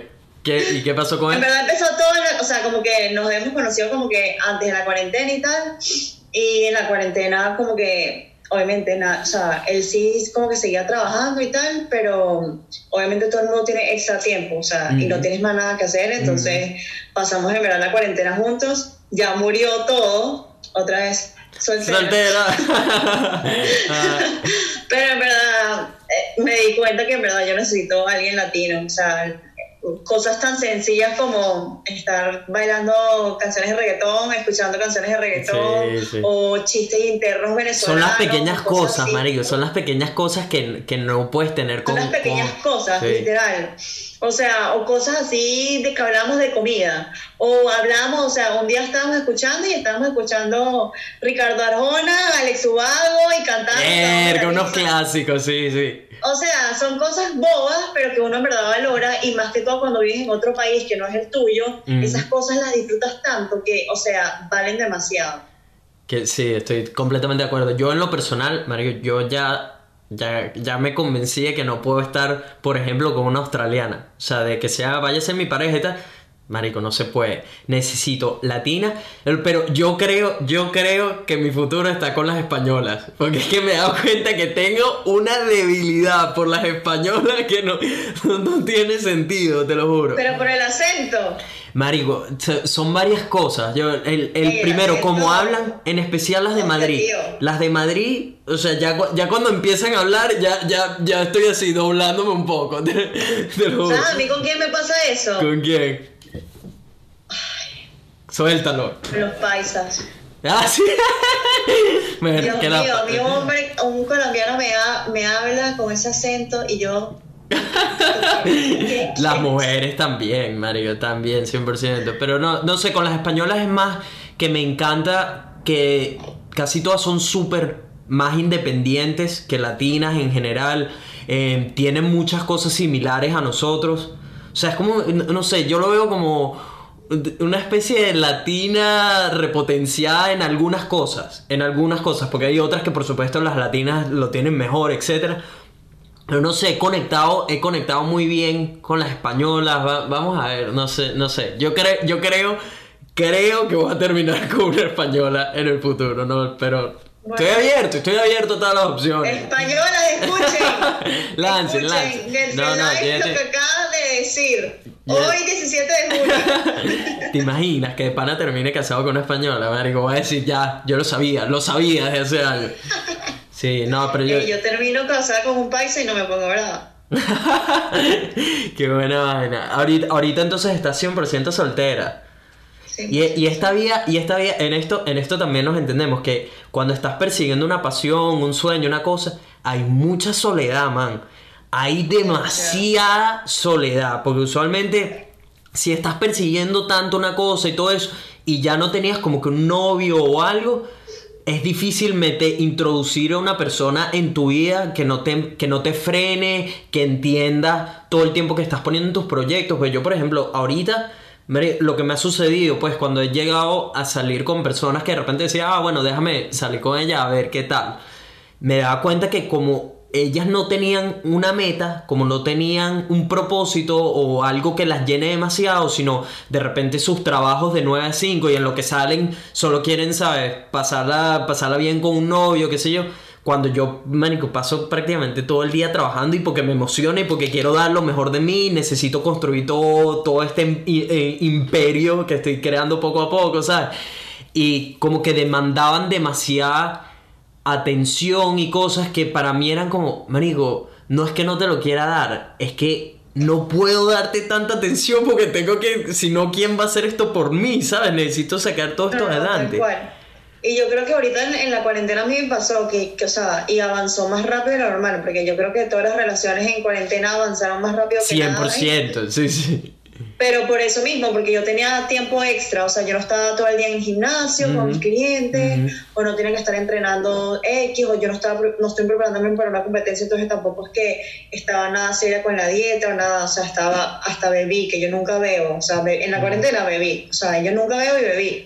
Entonces, creo que por eso fue como que fluyó este, más la, más, la, más la cosa, pero como que en el día a día, cuando tú estás tan enfocado en tu trabajo y eso, es demasiado difícil como que jun- juntarte con alguien que, que, que siga, o sea, que él tenga sus cosas, que tú tengas lo suyo y que compartas ciertos momentos y ya, o sea, como que puedas seguir viviendo, puedas seguir persiguiendo tus cosas, pues, o sea, que no tal cual no sea como que estoy perdiendo mi tiempo, o sea, necesito estar haciendo esto. Sí. Marico, O sea, ¿verdad? ya- Ese, ese es como el pensamiento que a mí me entra de una cuando estoy de repente con una persona, o sea, con una chama que, que sé que no voy a seguir con ella, lo que sea, sino que la estamos pasando bien.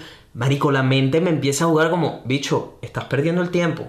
Tú estás claro que esto no va por ningún lado, estás perdiendo el tiempo. Deja esta mierda y vuelve a hacer tu- sea, tus videos, ¿sabes?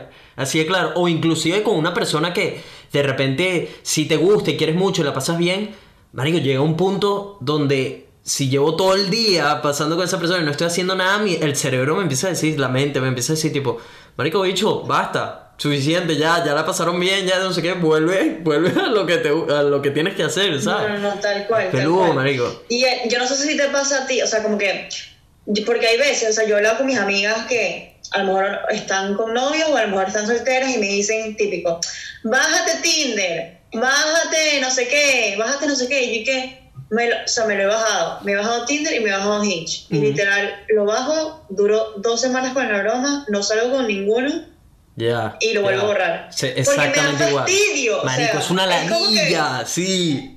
Es, Es una ladilla. ay, no, o sea, yo sí conozco a alguien por ahí, lo conocí, chévere, y si no, o sea, pero qué ladilla estar hablando. Marico, ¿Para eso, qué? eso, es que es una Ay. perdedera de tiempo andarse escribiendo y entonces tienes que, no puedes tener nunca un solo match, porque entonces si empiezas a hablar con esa persona y te ladillaste o no te respondieron o lo que sea, ya tienes que tener a alguien listo para continuar, tienes que estarte escribiendo con varias personas, porque de, de tres o cuatro con los que te escribes, Además, yo soy sale uno. malísima, yo me confundía. O sea, tipo, yo pensaba que yo le estaba contando algo Sí. y que, pero ya le contesto a él Sí. y no, o sea, yo no, no, no, no, eso no fue lo, o sea, literal, dos semanas y me borré esa broma y dije, no puedo con esto, Sí. yo no puedo con No, esto. yo ta- creo yo también- En el old school que me voy a encontrar con alguien en cualquier parte y, bueno, por ejemplo, con este carajo, Ajá.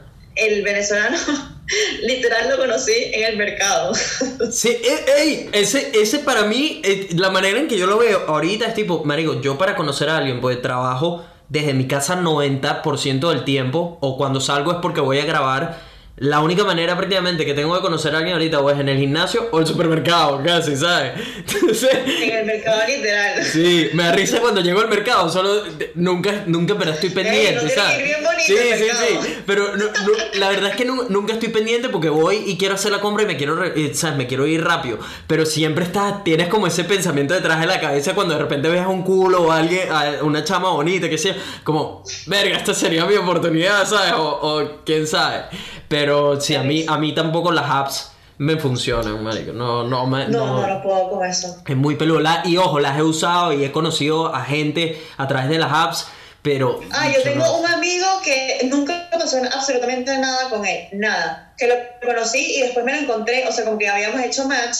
salimos mentira, sí salí una vez con, con, con una broma de Tinder. Salí con él una vez que nos fuimos a tomar un, un café en, en Whole Foods Ujú. y más nunca, o sea, como que seguimos hablando tal, me lo encontré en el gimnasio y somos amiguísimos ahorita, o sea, Super tipo, pana, sí. nunca ha pasado nada, pero somos amigos y a veces entrenamos juntos y a veces hablamos y, ¿cómo está tu música? ¿Y cómo está tu cosa? ¿Cómo va? Ya, nada. Pero, pero no, yo no, o sea, eso no, yo en verdad sí soy demasiado old school en eso. Prefiero encontrarme a alguien, lo conocí, o estoy en una fiesta, me lo presentaron, o este, ay, sí, o sea, Es que, es que además, ay, creo que cuando estás escribiendo por una aplicación, hay como demasiadas cosas que o se pueden confundir, o no te expresaste bien, o no te entendieron bien, o que de repente eliminan el chance con una persona con la que quizás de verdad puedes conectar súper bien, ¿sabes? Pero no lo, no lo hubieses logrado de no ser porque fuese en persona, me explico, sino por mensajes de repente no mostraste como o la persona pensó que no estabas muy interesado o lo que sea. Marico, yo, yo creo que no hay nada, o, o yo por lo menos soy muy de conexión en persona, de que me veas, de que veas Sí, cómo me expreso, de 100%. que veas, de que entiendas que lo que estoy diciendo de verdad y no lo sabes. Además que, o sea, no sé si te pasa, pero yo podré saber, o sea, yo puedo hablar con todos mis amigos en inglés y tal, pero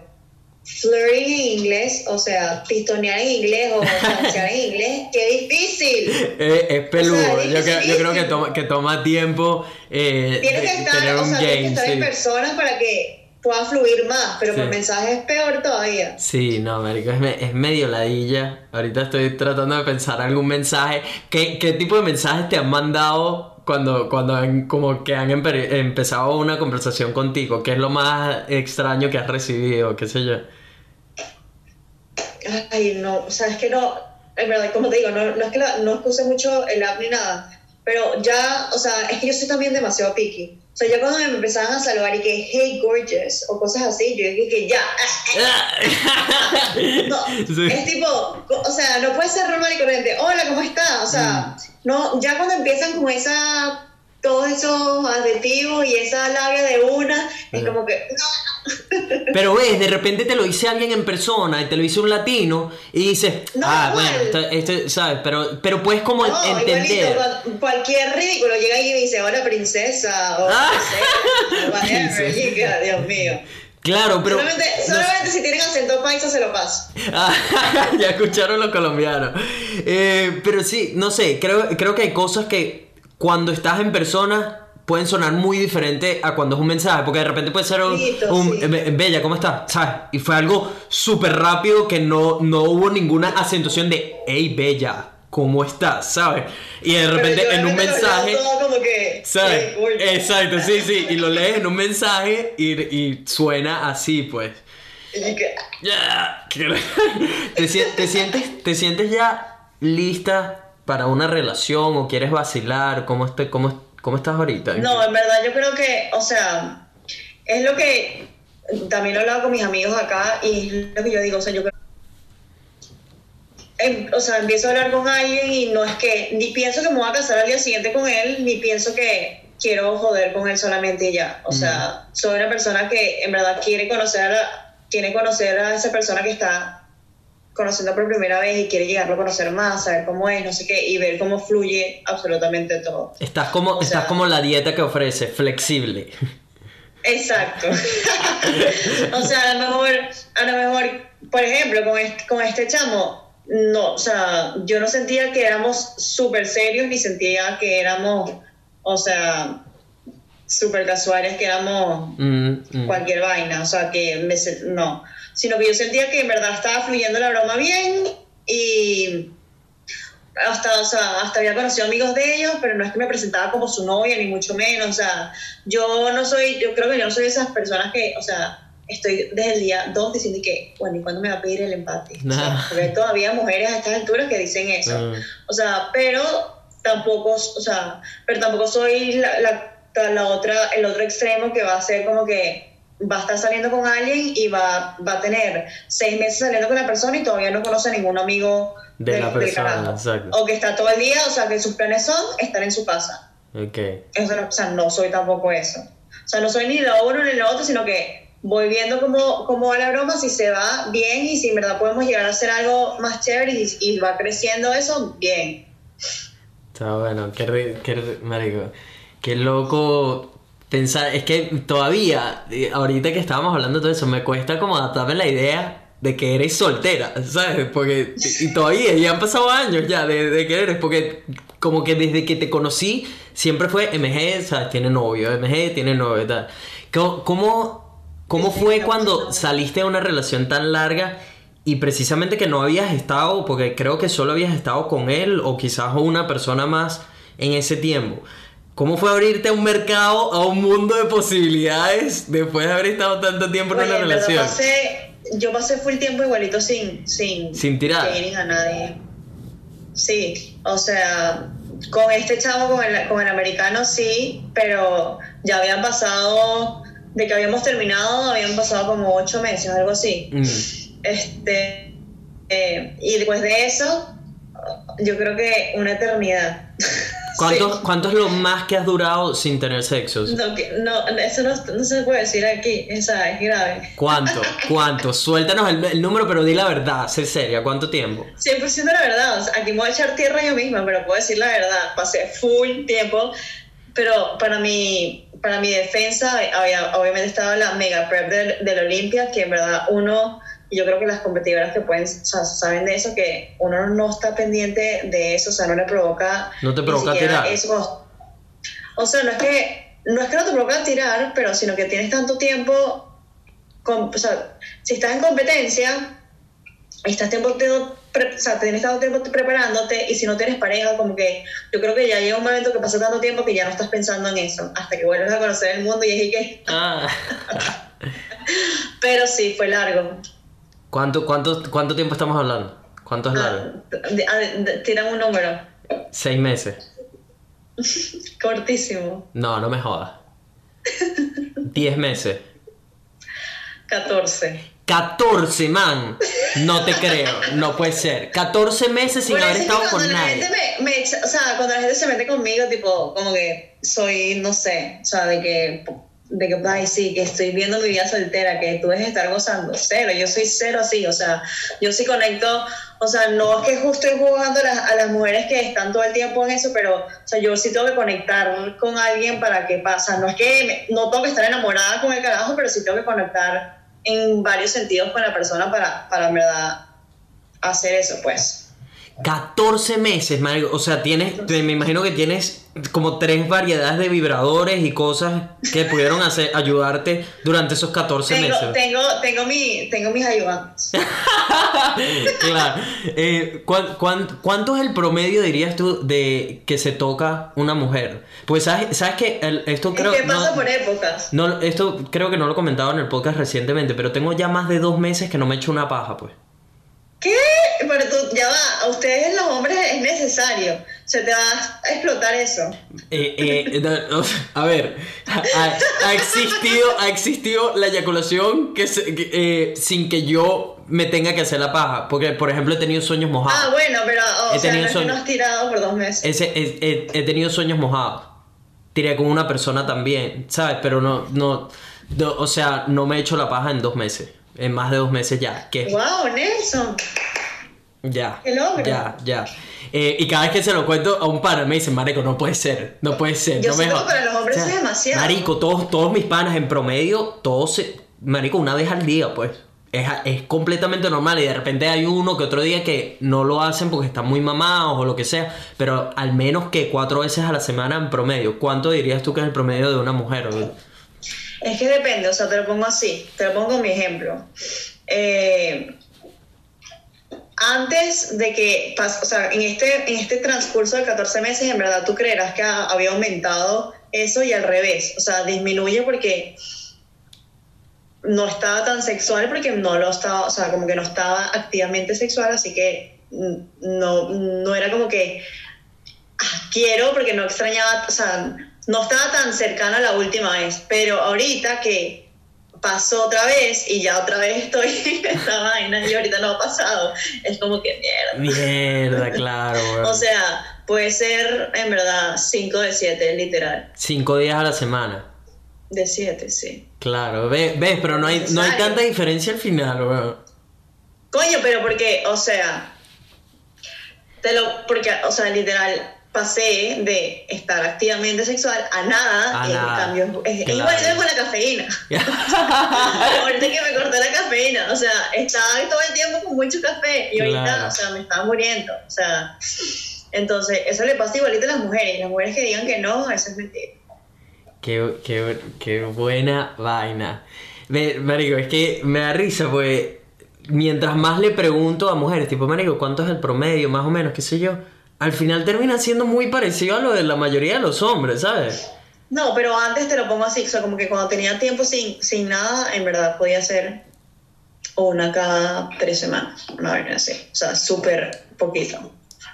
Es depende del momento de la mujer, es depende también... Ustedes de también, repente es más eso como por épocas, quizás, es más como... Es por épocas, es también por cómo esté la mujer, o sea, la mujer- Hormonalmente, es muy sí, hormonalmente. sí. O sea, yo por ejemplo que pasé todo este tiempo haciendo la dieta que tenía el porcentaje de grasa súper bajo, eso también Mm. influye en tu, en tu líbido, o sea, Mm. no estás tan, no te provoca tanto porque te tienes el porcentaje de grasa muy bajo. Cuando ahorita, ahorita que lo tengo normal, que soy una persona saludable y no lean, lean, lean, obviamente Mm, mm. mis hormonas están, pero Nene, man, yo no sé cómo explicarle a la gente lo importante que es de pana el ejercicio para mantenerte siempre como activo y con ganas de, de poder tirar y que, marico, y con los hombres sobre todo, que el huevo te funcione bien al pelo todo el tiempo. Exacto. Marico, Ese es eso no tiene es precio, ejercicio. te lo juro, eso no tiene precio. Eso es un ejercicio. Y hombres que no hagan ejercicio, o sea, el performance en verdad. Anota lo que ese huevo no va a funcionar bien y el periodo refractario cuando, cuando tienen el primer polvo, después es mucho más largo. Esa es otra cosa que me he dado cuenta. Que por ejemplo conmigo, y, y me lo han comentado varias veces las chamas, que yo acabo y en vez de que el bicho se muera y, y se muera por, ¿sabes? Por un buen rato, marico, yo puedo seguir, pues, puedo seguir ahí mismo y estoy activo y de repente... Ay, Sí, de repente- es que por lo menos si estás haciendo que tú, que, que, que la chava sí disfrute su broma también, pues que 100%, man, 100%. Esto se lo comenté, Marico, lo he comentado en episodios anteriores, pero hay un libro precisamente que me leí que se llama She Comes First, que me parece que todo hombre del planeta Tierra debería leer ese libro. Marico, o sea, eso cambió por completo muchas, muchas cosas que ya como que yo había cambiado por mi cuenta porque a medida que tienes más experiencia y todo esto, como que entiendes que el sexo al final no se trata de solo complacerte a ti mismo y de complacer al hombre y de todo esto. Marico, es una vaina que va de los dos, me explico. Y mientras más tú le das a la mujer, más recibes a cambio. O sea, chamas que de repente te dicen, no, yo no haría tal cosa, no, yo no haría aquello, yo no haría esto, tal, no sé qué. Mientras más tú les das a ellas y más atención les pones, Marico, es impresionante cómo hacen el salto. O sea, he tenido chamas que me dicen, Marico, conmigo olvídate, no vas a hacer tal cosa, conmigo olvídate, yo no soy de, esto, yo no como culo, yo no... eh, ta, ta, ta, ta". En lo que empiezas a darle atención, en lo que empiezas a darle cariño, Marico, saltan la talaquera, dicen lo que quieras, lo que pidas.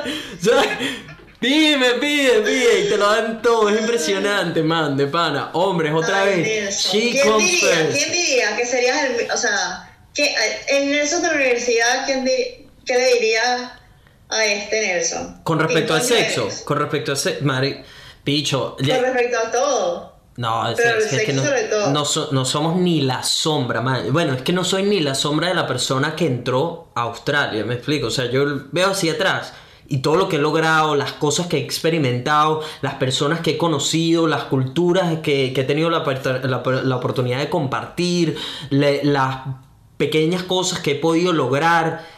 Marico, es que se lo cuento al Nelson de la universidad y se ríe, me dice, Marico, imposible. Igualito, yo siento lo mismo. Imposible. Y se lo Y cuento al siempre Nelson me que entró. pregunto, porque ¿sabes? tú y yo, exacto, como dijiste, somos muy parecidos en eso, o sea, hemos cambiado mucho, esa, somos personas que en verdad que quieren tratar de progresar todo el tiempo, de que no les importa el cambio, que no les importa en verdad el que dirán, sea, sino que quieren perseguir sus sueños y ya, y por eso hemos cambiado tanto, pero, o sea, en verdad hay personas que siguen siendo las mismas de la universidad, o sea, que no han cambiado nada. Marico, yo, yo sí te digo la verdad, no, no tengo contacto con nadie de la universidad que no seas tú. Y con todo eso nosotros no es que hablamos todos los días, me explico. O sea, cuando nos ponemos al día es como si nada, como si no hubiese pasado tiempo, que es lo máximo y ese es el tipo de amistades que quiero tener. Personas que no están ahí que, que necesitan que les escribas todo el tiempo, porque marico, no tengo el tiempo para eso, me explico, ni siquiera con las personas que están aquí. Quiero personas que cuando tenemos la oportunidad de volver a conectar,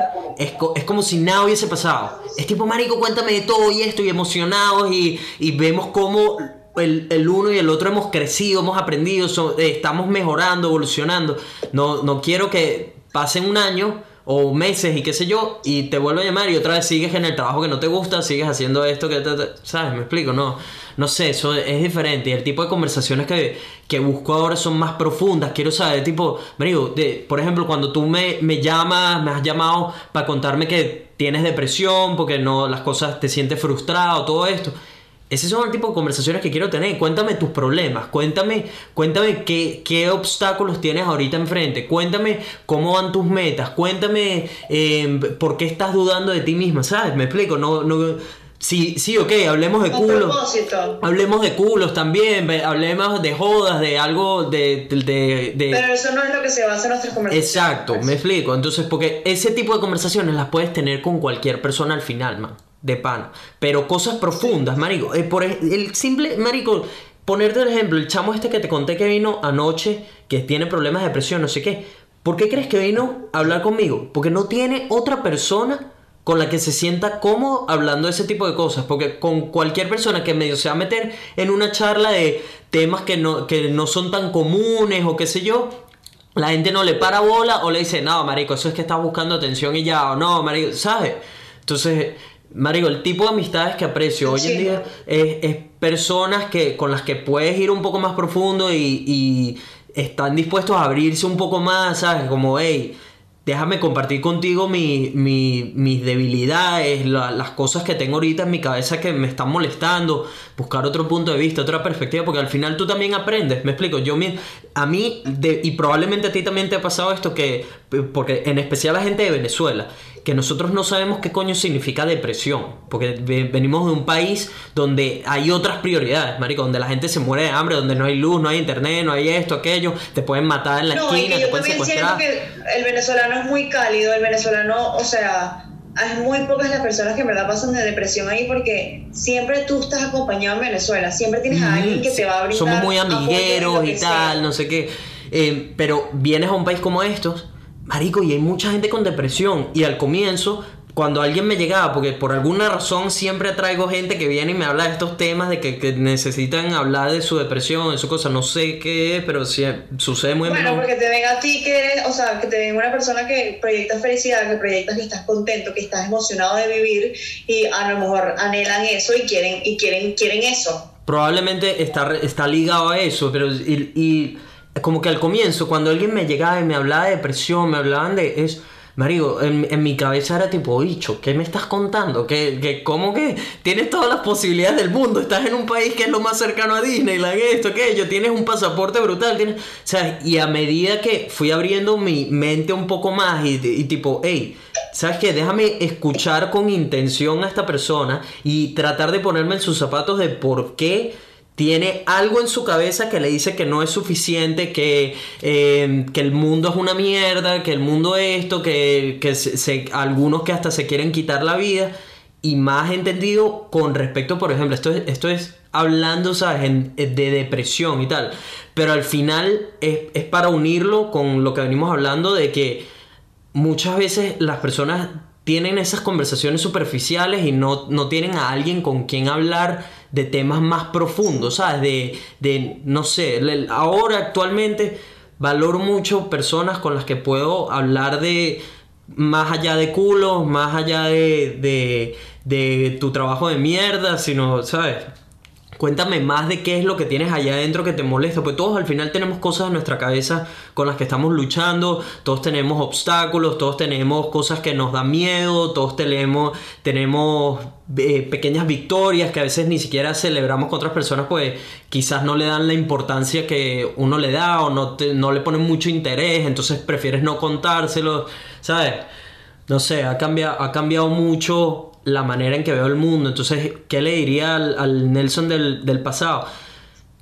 Quizás hasta tiene mucho que ver con el video que subí ayer de, eh, en YouTube, sí, no sé, que, que es de, si no, no sé cuándo verán este podcast, pero si, si van a mi canal de YouTube hay un video que se llama Déjalo que fluya. Y era el, el- precisamente el consejo que estaba dando un- el tour de un viaje en el que estuve.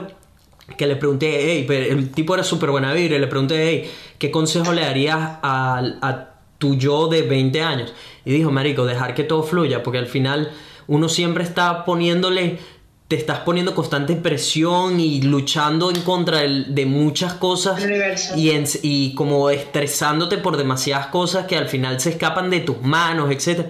Y es como, bicho, cálmate, deja que todo fluya, enfócate en lo que tienes que enfocarte de verdad, que es perseguir un sueño, una pasión, sentirte con propósito, rodearte de personas que te hacen mejor y que tú los haces mejor a ellos, crear rela- relaciones, conexiones profundas, disfruta de, de lo que sea que te gusta hacer, ya sea leer, deportes, eh, viajar, conoce, trata de cambiar la vida de otras personas, porque al final lo que, todo se regresa a la lección de vida más grande que me dio eh, Homie, que fue, marico, todo, la vida es frágil.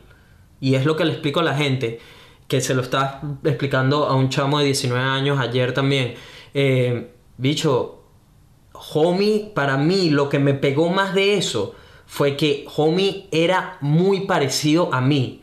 Muy parecido en el sentido de que un chamo que viene de una familia con todo el cariño del mundo, que le estaban dando todas las, las oportunidades que les pudo dar su familia, un chamo deportista que hacía surfing, escalaba, esto, aquello, un chamo con, con amigos en todos lados, todo el tiempo lo estaban invitando a todos lados, no sé qué, un chamo, ¿sabes? Galán, que nunca tuvo problemas con, de, de conseguirse culos y qué sé yo. Marico, y de un día para otro ya no estaba. Sea, de, un- de una noche a una mañana ya no estaba. Entonces fue como verme reflejado ahí de mierda. Ese puedo ser yo. Ese puedo ser yo mañana. ¿Qué, qué puedo hacer para asegurarme de que estoy dejándolo todo en el campo de batalla? Si me sacan del juego mañana, porque al final hay demasiadas cosas que no pueden controlar. Es lo mismo que le explicaba, que le he explicado a gente. que tú puedes controlar ciertas cosas. Tú puedes controlar tu alimentación para que puedas vivir por, por el, un periodo prolongado de tiempo y te asegures buenos años de vida y no que no caigas en una enfermedad o qué sé yo. Tú puedes, tú puedes hacer ejercicio para mantenerte sano, toda la cosa. Puedes estar alimentando tu mente de, de cosas positivas constantemente. Ser, eh, no, no tener mucho estrés, esto, aquello. Sentirte contento, estar persiguiendo un sueño, toda la cosa. Y puede que vayas a comprar pan y te atropelle un carro, marico. Por mala leche, porque estuviste en el momento equivocado, en el, lugar y momento equivocado. Así de frágil es la vida, man. Y no importa si estás haciendo mucho bien, no importa si, si eres un don nadie, le puede pasar a cualquiera. Ese fue el ejemplo, el ejemplo más grande que tuvimos todos con Kobe Bryant este año. O sea, una persona que está produciendo resultados extraordinarios, cambiando el mundo literal, y tuvo un accidente de helicóptero, algo que se escapó de sus manos. De sus manos. Me explico, entonces, man, la vida, la vida es muy frágil, bicho, la vida es muy frágil. Vive al máximo todos los días, persigue sueños, asegúrate de estar haciendo algo que te llene. El dinero, el dinero es algo que viene sí o sí cuando estás persiguiendo algo que te apasiona y lo vas a descifrar y te vas a disfrutar pelar bola y cuando no tengas las posibilidades, cuando no sepas si vas a tener dinero para pagar la renta del mes que viene, todo eso te lo puedes disfrutar, puedes aprender a disfrutarlo si estás persiguiendo algo que amas, man se puede, se puede convertir en algo emocionante. Para mí, tiene algo emocionante el hecho de que yo no sepa si el mes que viene tengo dinero para pagar la, renta y para cubrir mis gastos y toda la cosa. Porque me mueve, me, me- hace que ese fuego siga encendido porque necesito resolver, ¿sabes? Y si no resuelvo, nadie lo va a hacer por mí. Esa es una de las cosas que mantiene la maquinaria funcionando, el tren en, vi- en, en la vida. Pero es eso, man, al final la vida es muy frágil, bicho, la vida es muy frágil y no te, tenem- todos tenemos una fecha de caducidad que no sabemos cuándo es. Aprovechala al máximo y, y eso, no, o sea, no, la verdad, de cambiar algo no cambiaría nada en mi vida. eh, porque todo ha sucedido por alguna razón y me ha llevado al Nelson que soy ahorita y una versión que si bien es la mejor hasta el momento, todavía le quedan muchas cosas por mejorar y estoy emocionado por mejorarlas y estoy emocionado por seguir aprendiendo, seguir eh, conectando con otros otros seres humanos y conociendo lugares nuevos y seguir haciendo sueños realidad mientras inspiro a, otros a que también lo hagan. Estoy muy emocionado por todo lo que se viene en mi vida, me explico. Eh, Man, la- hay que, si bien hay, hay que dejarlo fluir, hay que disfrutar y, y, y también ser inteligente, porque si bien Y rodearte de personas que también te llenen de eso. Exactamente, O sea, exactamente. Así, así, así hayas dicho que en verdad hay veces que hay personas que uno no puede ayudar, o sea, como que no, no están buscando ayuda y uno no lo tiene. También hay muchas personas que son simplemente negativas y que lo que Mm, quieren es hundirte a ti y más nada. Y uno se tiene que alejar también de esas personas, porque si no, te cargas de todas esas energías negativas y lo que no progresas y no, y no le sigues dando. Y, o sea, tú necesitas sí, es verdad, uno, uno a veces no puede ser egoísta y tiene que ayudar a los demás y ponerse en esa posición de que hay veces que uno lo está pasando mal y ayudarlo, pero a la vez uno también tiene que pensar en uno y tratarte de rodear de, de personas que quieran lo mismo que tú, que estén motivados a, a seguir echando, que a lo mejor no, se, no tengan de todo o a lo mejor este, estén empezando con esta, con esta vida que, que quieren vivir que, quieren, y que le quieren echar bola, pero están apenas empezando, pero ya por lo menos las ganas la tienen. Y eso en verdad vale mucho más que personas que en verdad son negativas y tienen muchísimas cosas Y, eh, materiales o lo que sea. Sí, y no, y precisamente, por ejemplo, este pana eh, está en un punto ahorita donde está siendo muy negativo con muchas cosas, me explico. Y me dice que una de las cosas más grandes para él es conseguir una pareja. Y marico, a él le, ¿sabes? le dije una vez, picho, sé honesto contigo mismo.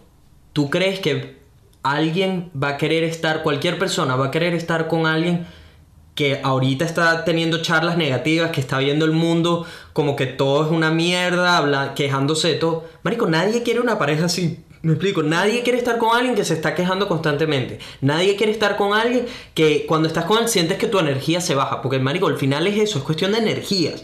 Hay personas, marico, que de, en lo que estás en el mismo cuarto con ellos, tu energía sube, te sientes emocionado, te sientes como que quieres irte a comer el mundo, que quieres entrenar, que quieres empezar a, pasar- a pararte a las 5 de la mañana, que eh, todo, todo parece como más llevadero, más de- eh, y, y es cuestión de energías, es lo que tú pones allá afuera.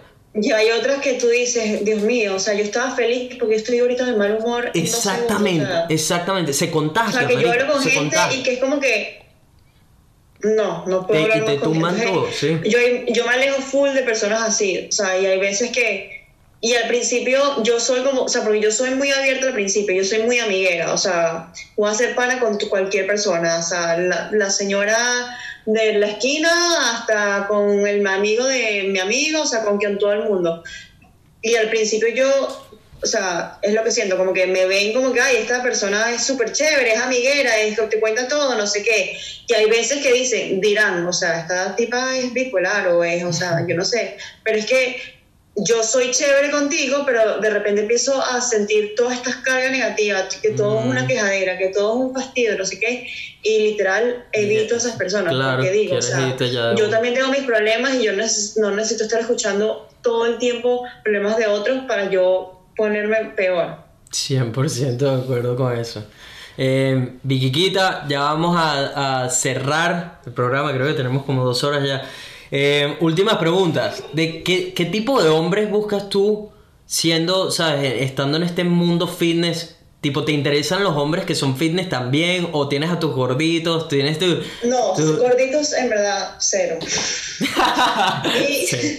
y en verdad, o sea, es tal cual. En verdad, más que todo es la, es la conexión que yo puedo tener con esa persona, pero sí necesito a alguien que, que disfrute hacer ejercicio porque eso es gran parte de mi vida y el hecho de poder compartir eso con, con mi pareja es para mí esencial. No tiene que estar súper rayados y súper grandes y súper marcados, pero sí tienen que disfrutar el hacer ejercicio. Cualquier actividad, o sea, no tiene que estar 24/7 en un gimnasio, pero sí tienen que hacer ejercicio y yo poder disfrutar con, con esa persona haciendo ejercicio y la vida saludable. No puedo estar con alguien que esté bebiendo todo el día y que esté comiendo pizza todo el día porque los estilos de vida no se parecen. Entonces, ¿para qué voy a tratar de unir a dos personas tan diferentes cuando vamos a tener tantos roces por muchísimas cosas. Sí. Entonces, me trato de evitar todas esas cosas. O sea, no tienen que ser súper estrictos como a veces yo soy, pero sí que les guste una vida saludable. Exacto, sí, yo estoy, estoy, estoy bien en ese punto también, porque yo, le- yo le explico a la gente que, marico, yo no estoy buscando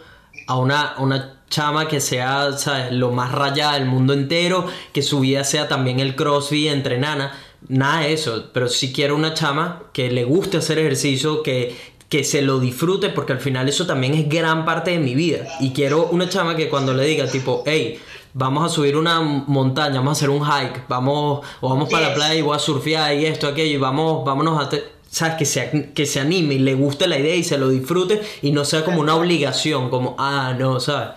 Nada, creo que es más, más que como se vea, es que le guste el estilo de vida. Y que sí, porque en verdad hay gente y hay muchas personas que a lo mejor pueden decir que sí, sí, yo puedo hacer ejercicio contigo, pero en el momento que están haciendo el ejercicio no se lo están tripeando y te cagan es una ejercicio. obligación, sí, sí.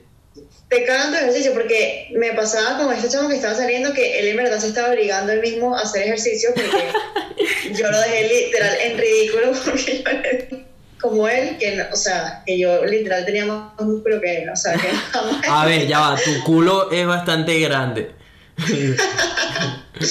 Pero yo- y él, o sea, se puso a hacer ejercicio conmigo y literal, hay veces que como que, o sea, como que se veía que no lo estaba disfrutando y era como, entonces yo estaba pensando, o sea, yo, no me, yo me dejaba disfrutar mi ejercicio que para mí es sagrado, o sea, que yo disfruto la mayoría de todos mis entrenamientos, habrá entrenamientos que no, pero la mayoría de mis entrenamientos yo me los, yo me los disfruto y que alguien esté ahí obligado, eso se nota y es horrible, o sea, es súper chimbo.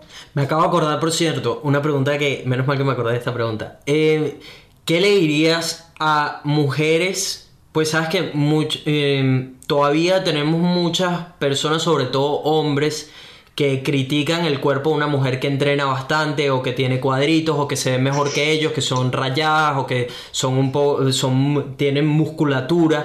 Eh, ¿Qué le dirías a esas mujeres que es como, no, yo no quiero hacer tal cosa, pues lo que van a decir los demás es cómo se ve mi cuerpo, o que sufren de repente que les encanta verse así, pero están sufriendo ahorita porque la gente los critica por cómo se ven, o, o sea, ¿qué, qué tienes para decirle a, a- tanto a las que ya tienen la musculatura pero sufren de las críticas de los demás como las que no han empezado a entrenar por miedo a la crítica o, por, o porque de repente son tienen buena genética de que sus cuerpos agarran musculatura y definición rápidamente y pero no lo hacen por lo que dicen los demás o sea qué tienes para decirles Bueno, que simplemente en verdad es tal cual igualito que como el trabajo, es tal cual como escoger una profesión que a lo mejor la gente no le va a gustar en general, es lo mismo con tu cuerpo.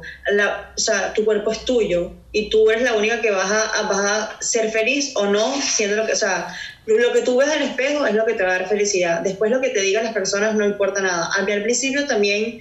O sea, sí me afectaban ciertos comentarios de personas, pero yo me veo al espejo y me veo tal, tal cual, como les estaba diciendo al principio de- del podcast, me veo los hombros y los amo, amo mis hombros formados. Yo sé que hay muchísimas mujeres y hay muchísimos hombres que les parece que soy un hombre, que soy un tipo. O sea, mira, de tipo no tengo nada. Ajá. De tipo no tengo nada. Y la mayoría de esos hombres que dicen eso es porque no levantan ni, ni una mancuerna de 5 libras. O sea, simplemente es inseguridad, simplemente es, es que ellos no se sienten seguros de, de- de sí mismos y que se sienten inferiores al ver una mujer con más músculo que ellos, punto, más nada. Así que si a ti te gustan tus músculos, chévere, entrena y igualito el cuerpo de la mujer va a dar hasta cierto punto. Uno no tiene la testosterona que tienen los hombres. O sea, jamás vas a ser gigantesca, gigantesca porque no tienes el nivel de testosterona como tienen los hombres. Entonces, si quieres entrenar y te quieres verte tonificada, que es la palabra que la mayoría de las mujeres utilizan, eso es formar masa muscular, entonces entrena duro, entrena pesado, come bien y vas a tener el cuerpo que tú quieras. Y el hombre que, que quiere estar contigo es porque te quiere como a ti te gusta ser, no porque, o sea, tú no tienes que estar acomodándote tu manera física de ser por un, por un hombre, o sea, no, al carajo eso. ¡Qué buen consejo! Sabía que, le, que, le, que podías traer la, la sazón y el ingrediente secreto para ese consejo. Pues es que, Marico, me da una cosa cuando veo chamas que las critican demasiado por cómo se ven. Y sobre todo o sea, tanto conocidos como gente que, que no conozco mucho, etcétera, cuando llegan y me dicen, no, marico, tal chama que se le y, y es una chama con abdominales marcados o entradas y músculos definidos, etcétera, que no, no, eso es demasiado, se parece un tipo y marico, mi cara es tipo Mamá huevo, ¿tú qué? ¿Y tú cuándo te has metido en un gimnasio? ¿Cuándo, ¿Cuándo has hecho un squat? ¿Sabes? Porque usualmente además son personas que no tienen ni Que puta idea, que no hacen nada. Rara vez es un, es un chamo que entrena, que jode y tal, no sé qué. O sea, rara vez un hombre que entrena. Troste se emocionó. rara vez un hombre que entrena va a estar criticando el cuerpo de una chama en ese sentido, ¿sabes? Usualmente es el típico hombre o, o, o inclusive mujer también, porque también las La hay. típica, o, o sea, que hay mujeres que yo conozco que son gordas, que no tengo ni, o sea, no tengo problema con, tampoco con las gordas, no vayan a decir ahora que tengo problemas con las gordas, pero que son problemas, son mujeres que en verdad no se cuidan, que no se, no se preocupan ni un poquito por su cuerpo y ven, y ven una mujer todo musculosa así que, ay, prefiero ser yo. O sea, comentarios así que yo he escuchado. Y, y- que- y, marico, ese, sabes que ese tema me lo he querido, me lo he querido guardar porque es un tema como delicado, pero que al mismo tiempo tengo varias cosas que decir con respecto al tipo las personas, tanto hombres como mujeres, que dicen no, yo me acepto tal y como soy y de repente son gorditos o lo que sea. Que ojo, yo no tengo nada, dejando claro, ninguno aquí tiene nada, absolutamente nada en contra con una persona que tenga sobrepeso o lo que sea. Sí, yo creo que todo el mundo tiene que aprender a quererse como es y como con las cosas que no te gustan de tu cuerpo, porque todos tenemos cosas que, que no nos gustan de nosotros mismos y tenemos que aprender a vivir con ellas porque algunas no se pueden cambiar, otras sí, etc. Pero cuando se trata de sobrepeso, Marico, no, no, no hay ningún argumento, creo yo, que me vaya, que me haga cambiar de parecer de que si bien tienes que quererte con, con cuando tengas sobrepeso y no lo tengas, no se trata de dejar de quererte, se trata de buscar cuál es la manera de mantener una vida saludable. Porque al final no es saludable, Mario. Puedes que te quieras con sobrepeso, eso está bien. Pero ¿qué vas a hacer para llevar tu cuerpo a un, a un a tener una vida saludable, a que puedas vivir por más tiempo, a que seas capaz de hacer cosas que no eres capaz cuando tienes sobrepeso? ¿Me explico? O sea, y, y- O sea, eso es, es- en verdad. O sea, la comida es una droga igualito que es el alcohol. 100%, O sea, sí. eso está comprobado. Y igualito que los alcohólicos, o sea, sí, que chévere que te quieras, que bebas alcohol y te quieras así, pero igualito eso es algo que está mal, que le está haciendo mal a tu cuerpo. Igualito el exceso de calorías, el exceso de grasa a tu cuerpo te va a hacer daño, te va a traer muchas enfermedades, que eso no está bien en- en- al final. Entonces, este, sí, quiérete como eres, o sea, y no y tu peso no va a determinar absolutamente nada en la persona que tú eres. Exactamente, Pero tratas, pero, pero sí trata de buscar de ser siempre mejor, no solamente mejor mentalmente, no solamente mejor con un trabajo mejor, sino también sentirte mejor, sentirse saludable. Y algo que yo te puedo decir, o sea, yo ahorita hace poco tuve una conversación con una amiga que es súper, ella es más saludable que yo, porque yo me considero que había sido una persona más hacia los fitness y porque fitness y saludable son totalmente diferentes. Y en verdad estaba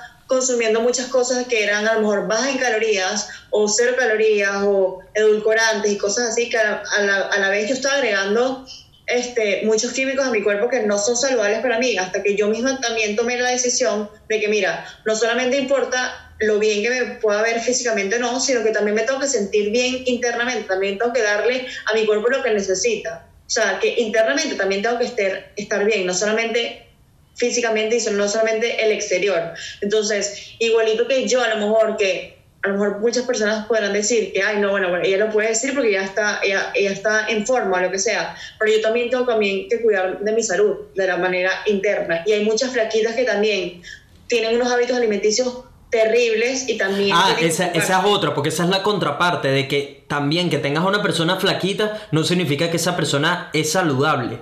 Pues hay mucha gente flaca que también sufre enfermedades y cosas precisamente porque no lleva- no llevan una alimentación acorde, ¿sabes? Entonces, eh, no, no es solo con respecto a las personas que tienen sobrepeso, eh, también va con las personas que son flacas pero tienen un estilo de vida que no es sustentable en el tiempo y que les va a traer problemas y les va a traer enfermedades y les va a traer impedimentos.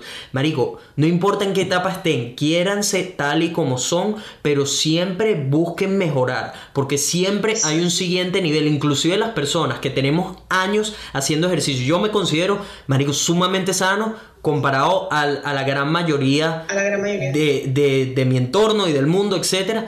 Y con todo y eso constantemente estoy viendo cómo puedo mejorar. Ok, ¿qué puedo, qué puedo Bueno, cambiar de mi dieta? ¿Qué Como puedo lo mejorar? la cafeína, es- como lo dije la cafeína, o sea, yo me considero una persona relativamente saludable, que está bien, que me voy a hacer unos exámenes y están todos bien, pero ahorita tenía un tres, cuatro meses hasta que estaba consumiendo demasiado cafeína. Y eso yo sé que a la larga me va a traer problemas a mí, hipertensión, al corazón, mil cosas, entonces yo decidí cortarme ahorita la cafeína por un tiempo para yo poderle bajar el nivel de cafeína porque yo no puedo estar consumiendo tanta cafeína, el cuerpo no está hecho para que yo le meta toda esa cantidad de cafeína, entonces necesito, que estoy pasando, que a veces unos días me da unos dolores de cabeza horribles, sí, pero necesito pasar por eso porque yo también puedo ser mejor yo también puedo mejorar. O sea, no importa que yo tenga años en esto, no importa que yo sea una personal trainer, no importa que yo sea un, un- una coach, yo puedo igualito mejorar y siempre uno está buscando mejorar en todo sentido.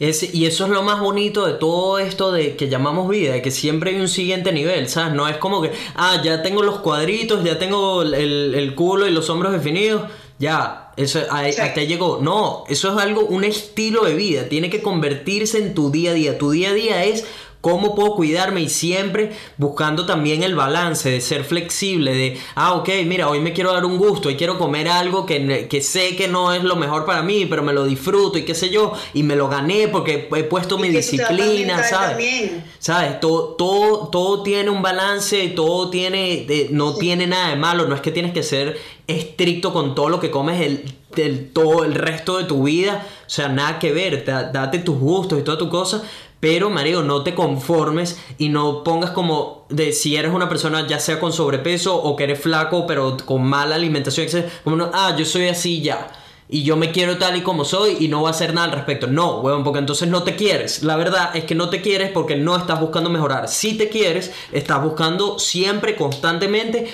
cómo puedo hacer mis hábitos mejores, cómo puedo hacer mi salud mejor, cómo puedo hacer que mi cuerpo me agradezca todo lo que, le, lo, que lo nutre y la gasolina que le pongo. O sea, es tal cual como que ponerle a un carro mala gasolina o buena gasolina. Así de simple. Esa es la manera en que siempre le explico a la gente. Es tipo, lo que le pones a tu cuerpo al final va a definir cómo funciona y cuánto tiempo va a funcionar y cuándo se va a estropear.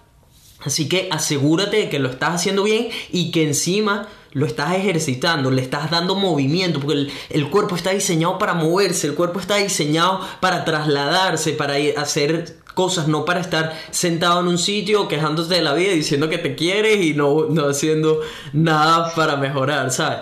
Eh, y ojo, al final, como les digo, cada quien tiene que hacer lo que crea que es correcto. Si tú crees que tu mejor, lo mejor que puedes hacer por ti, por tu estilo de vida, etcétera, es tener sobrepeso o ser un, un flaco con, con, eh, o con mala alimentación, etcétera, adelante, hágalo. Pero aquí cumplimos con decirles la cruda verdad, porque al final la, el 90% de esas personas que dicen, no, yo, yo me quiero tal y como soy, no sé qué, no, yo estoy bien así, no, yo, la gente tiene que aceptarse tal y como es. Marico, la mayoría de esas personas no están dispuestas a tomar el, el camino largo y doloroso que es cambiar tus, la- tus hábitos alimenticios, introducir ejercicio en tu vida, porque es duro, es difícil, hay días que no provoca, hay días que quieres mandarlo todo a la mierda, pero vale la pena. Y los que no están dispuestos a hacerlo se conforman con la respuesta fácil que es yo me amo tal y como soy. Y, eh, y ese tal y como soy resulta que es, marico, una persona con malos hábitos, con, con mala alimentación, que no, no mueven ni un dedo, son unos couch potatoes, ¿sabes? no sé, cum- cumplí con decirlo, cumplí con decirlo. Cumplimos con decirlo, Con ya que tomen su decisión. Al final cada quien tiene que tomar sus decisiones. Pero oye, Kikita, marico, sabía que esta conversación ya está demasiado buena, man. De pan. Está claro. Y me encanta Troster yo eh, caminando por detrás como si nada. Brincando por un lado y el otro. Sí, sí, viene, se mete en la cámara. Esta es la primera vez que hay un perro en mitad del, del podcast. Qué buena vaina. Eh, Gente, si todavía no se han suscrito al podcast, que esperan? Golpea ese botón rojo, únete a esta familia Buena Vibra. Si no me están apoyando en el Patreon, por favor, diríjanse ese link, considérenlo, porque la única manera de que pueda continuar haciendo contenido a tiempo completo va a ser con la ayuda de las personas que se animen a contribuir. Así que vayan, vean de qué se trata y que pueden obtener a cambio dependiendo del plan que escogen. Sería brutal. Eh, también ayuda, como les digo, que se que dejen likes, comenten, compartan el contenido que están viendo tanto en el podcast como en el canal de YouTube, en las redes sociales, etcétera. Así que anímense, que es eh, muchas de las opciones son gratis, así que activos con eso. Eh, ya saben que a Vikiquita, a Criollita Fit, la pueden encontrar en las redes sociales como arroba Criollita Fit y les voy a dejar el link también para su contacto. Pueden recibir coaching eh, a nivel mundial. Así que pónganse en contacto que es una persona que es apasionada como se dieron cuenta de lo que hace, que ya tiene la experiencia también porque tiene años tanto trabajando en ella, compitiendo como trabajando con clientes. Así que es una persona que te va, te va a, a dar la información correcta y certera de lo que necesitas para mejorar tu vida. Vayan, chequenla, vean su trabajo y si se animan, le dicen, hey, voy de parte del podcast, etcétera. ¿Quién, ¿Quién quita que les haga un descuento? No lo sé. Descuento por el podcast. Bueno, ahí lo tienen, mira, ahí lo están 10% diciendo. de descuento. 10%, 10%. ¿Qué más Sí. quieren, marico? De pana. Que tienen que mostrar que le dieron like y que están siguiendo a Nelfe Life en todas sus redes. Ahí está, pues 10% de descuento por seguir en las redes y van y, y tienen un plan y- de nutrición y de ejercicios brutal. ¿Qué más quieren, marico? Después no digan que no juego para el equipo, ¿no? Eh, mi gente, nada, hasta aquí llega el podcast. Recuerden también seguirme en las redes sociales, arroba Nelfelife en todas las plataformas. Vikiquita, antes de cerrar, eh, ¿le comes el culo a los hombres? Co- ¿Comes culo? No he, no he tenido la oportunidad, la verdad. No me jodas. Nunca le has comido el culo a un hombre. Te lo prometo, ¿no? Marico, qué, qué pobrecitos, que, que se han perdido. Y a ti- pero a ti, sí te, a ti sí te comen el culo. Sí. A ver, ve, que, que ya iba a decir, si nadie lo ha hecho, ¿cómo qué hemos perdido? ¿Cómo la humanidad se ha perdido ese culo, man? De. Ya estaba preocupado, estaba a punto de darme un mini infarto. Yo, no, no, ¿qué es esto? Bien, pero hasta aquí, hasta aquí lo dejamos. Esto y mucho más en el próximo episodio de Vibras Podcast. Van a vibrar para todo el mundo. Chao. ¿Qué tal? O sea, tú de lanzar esa pregunta al final.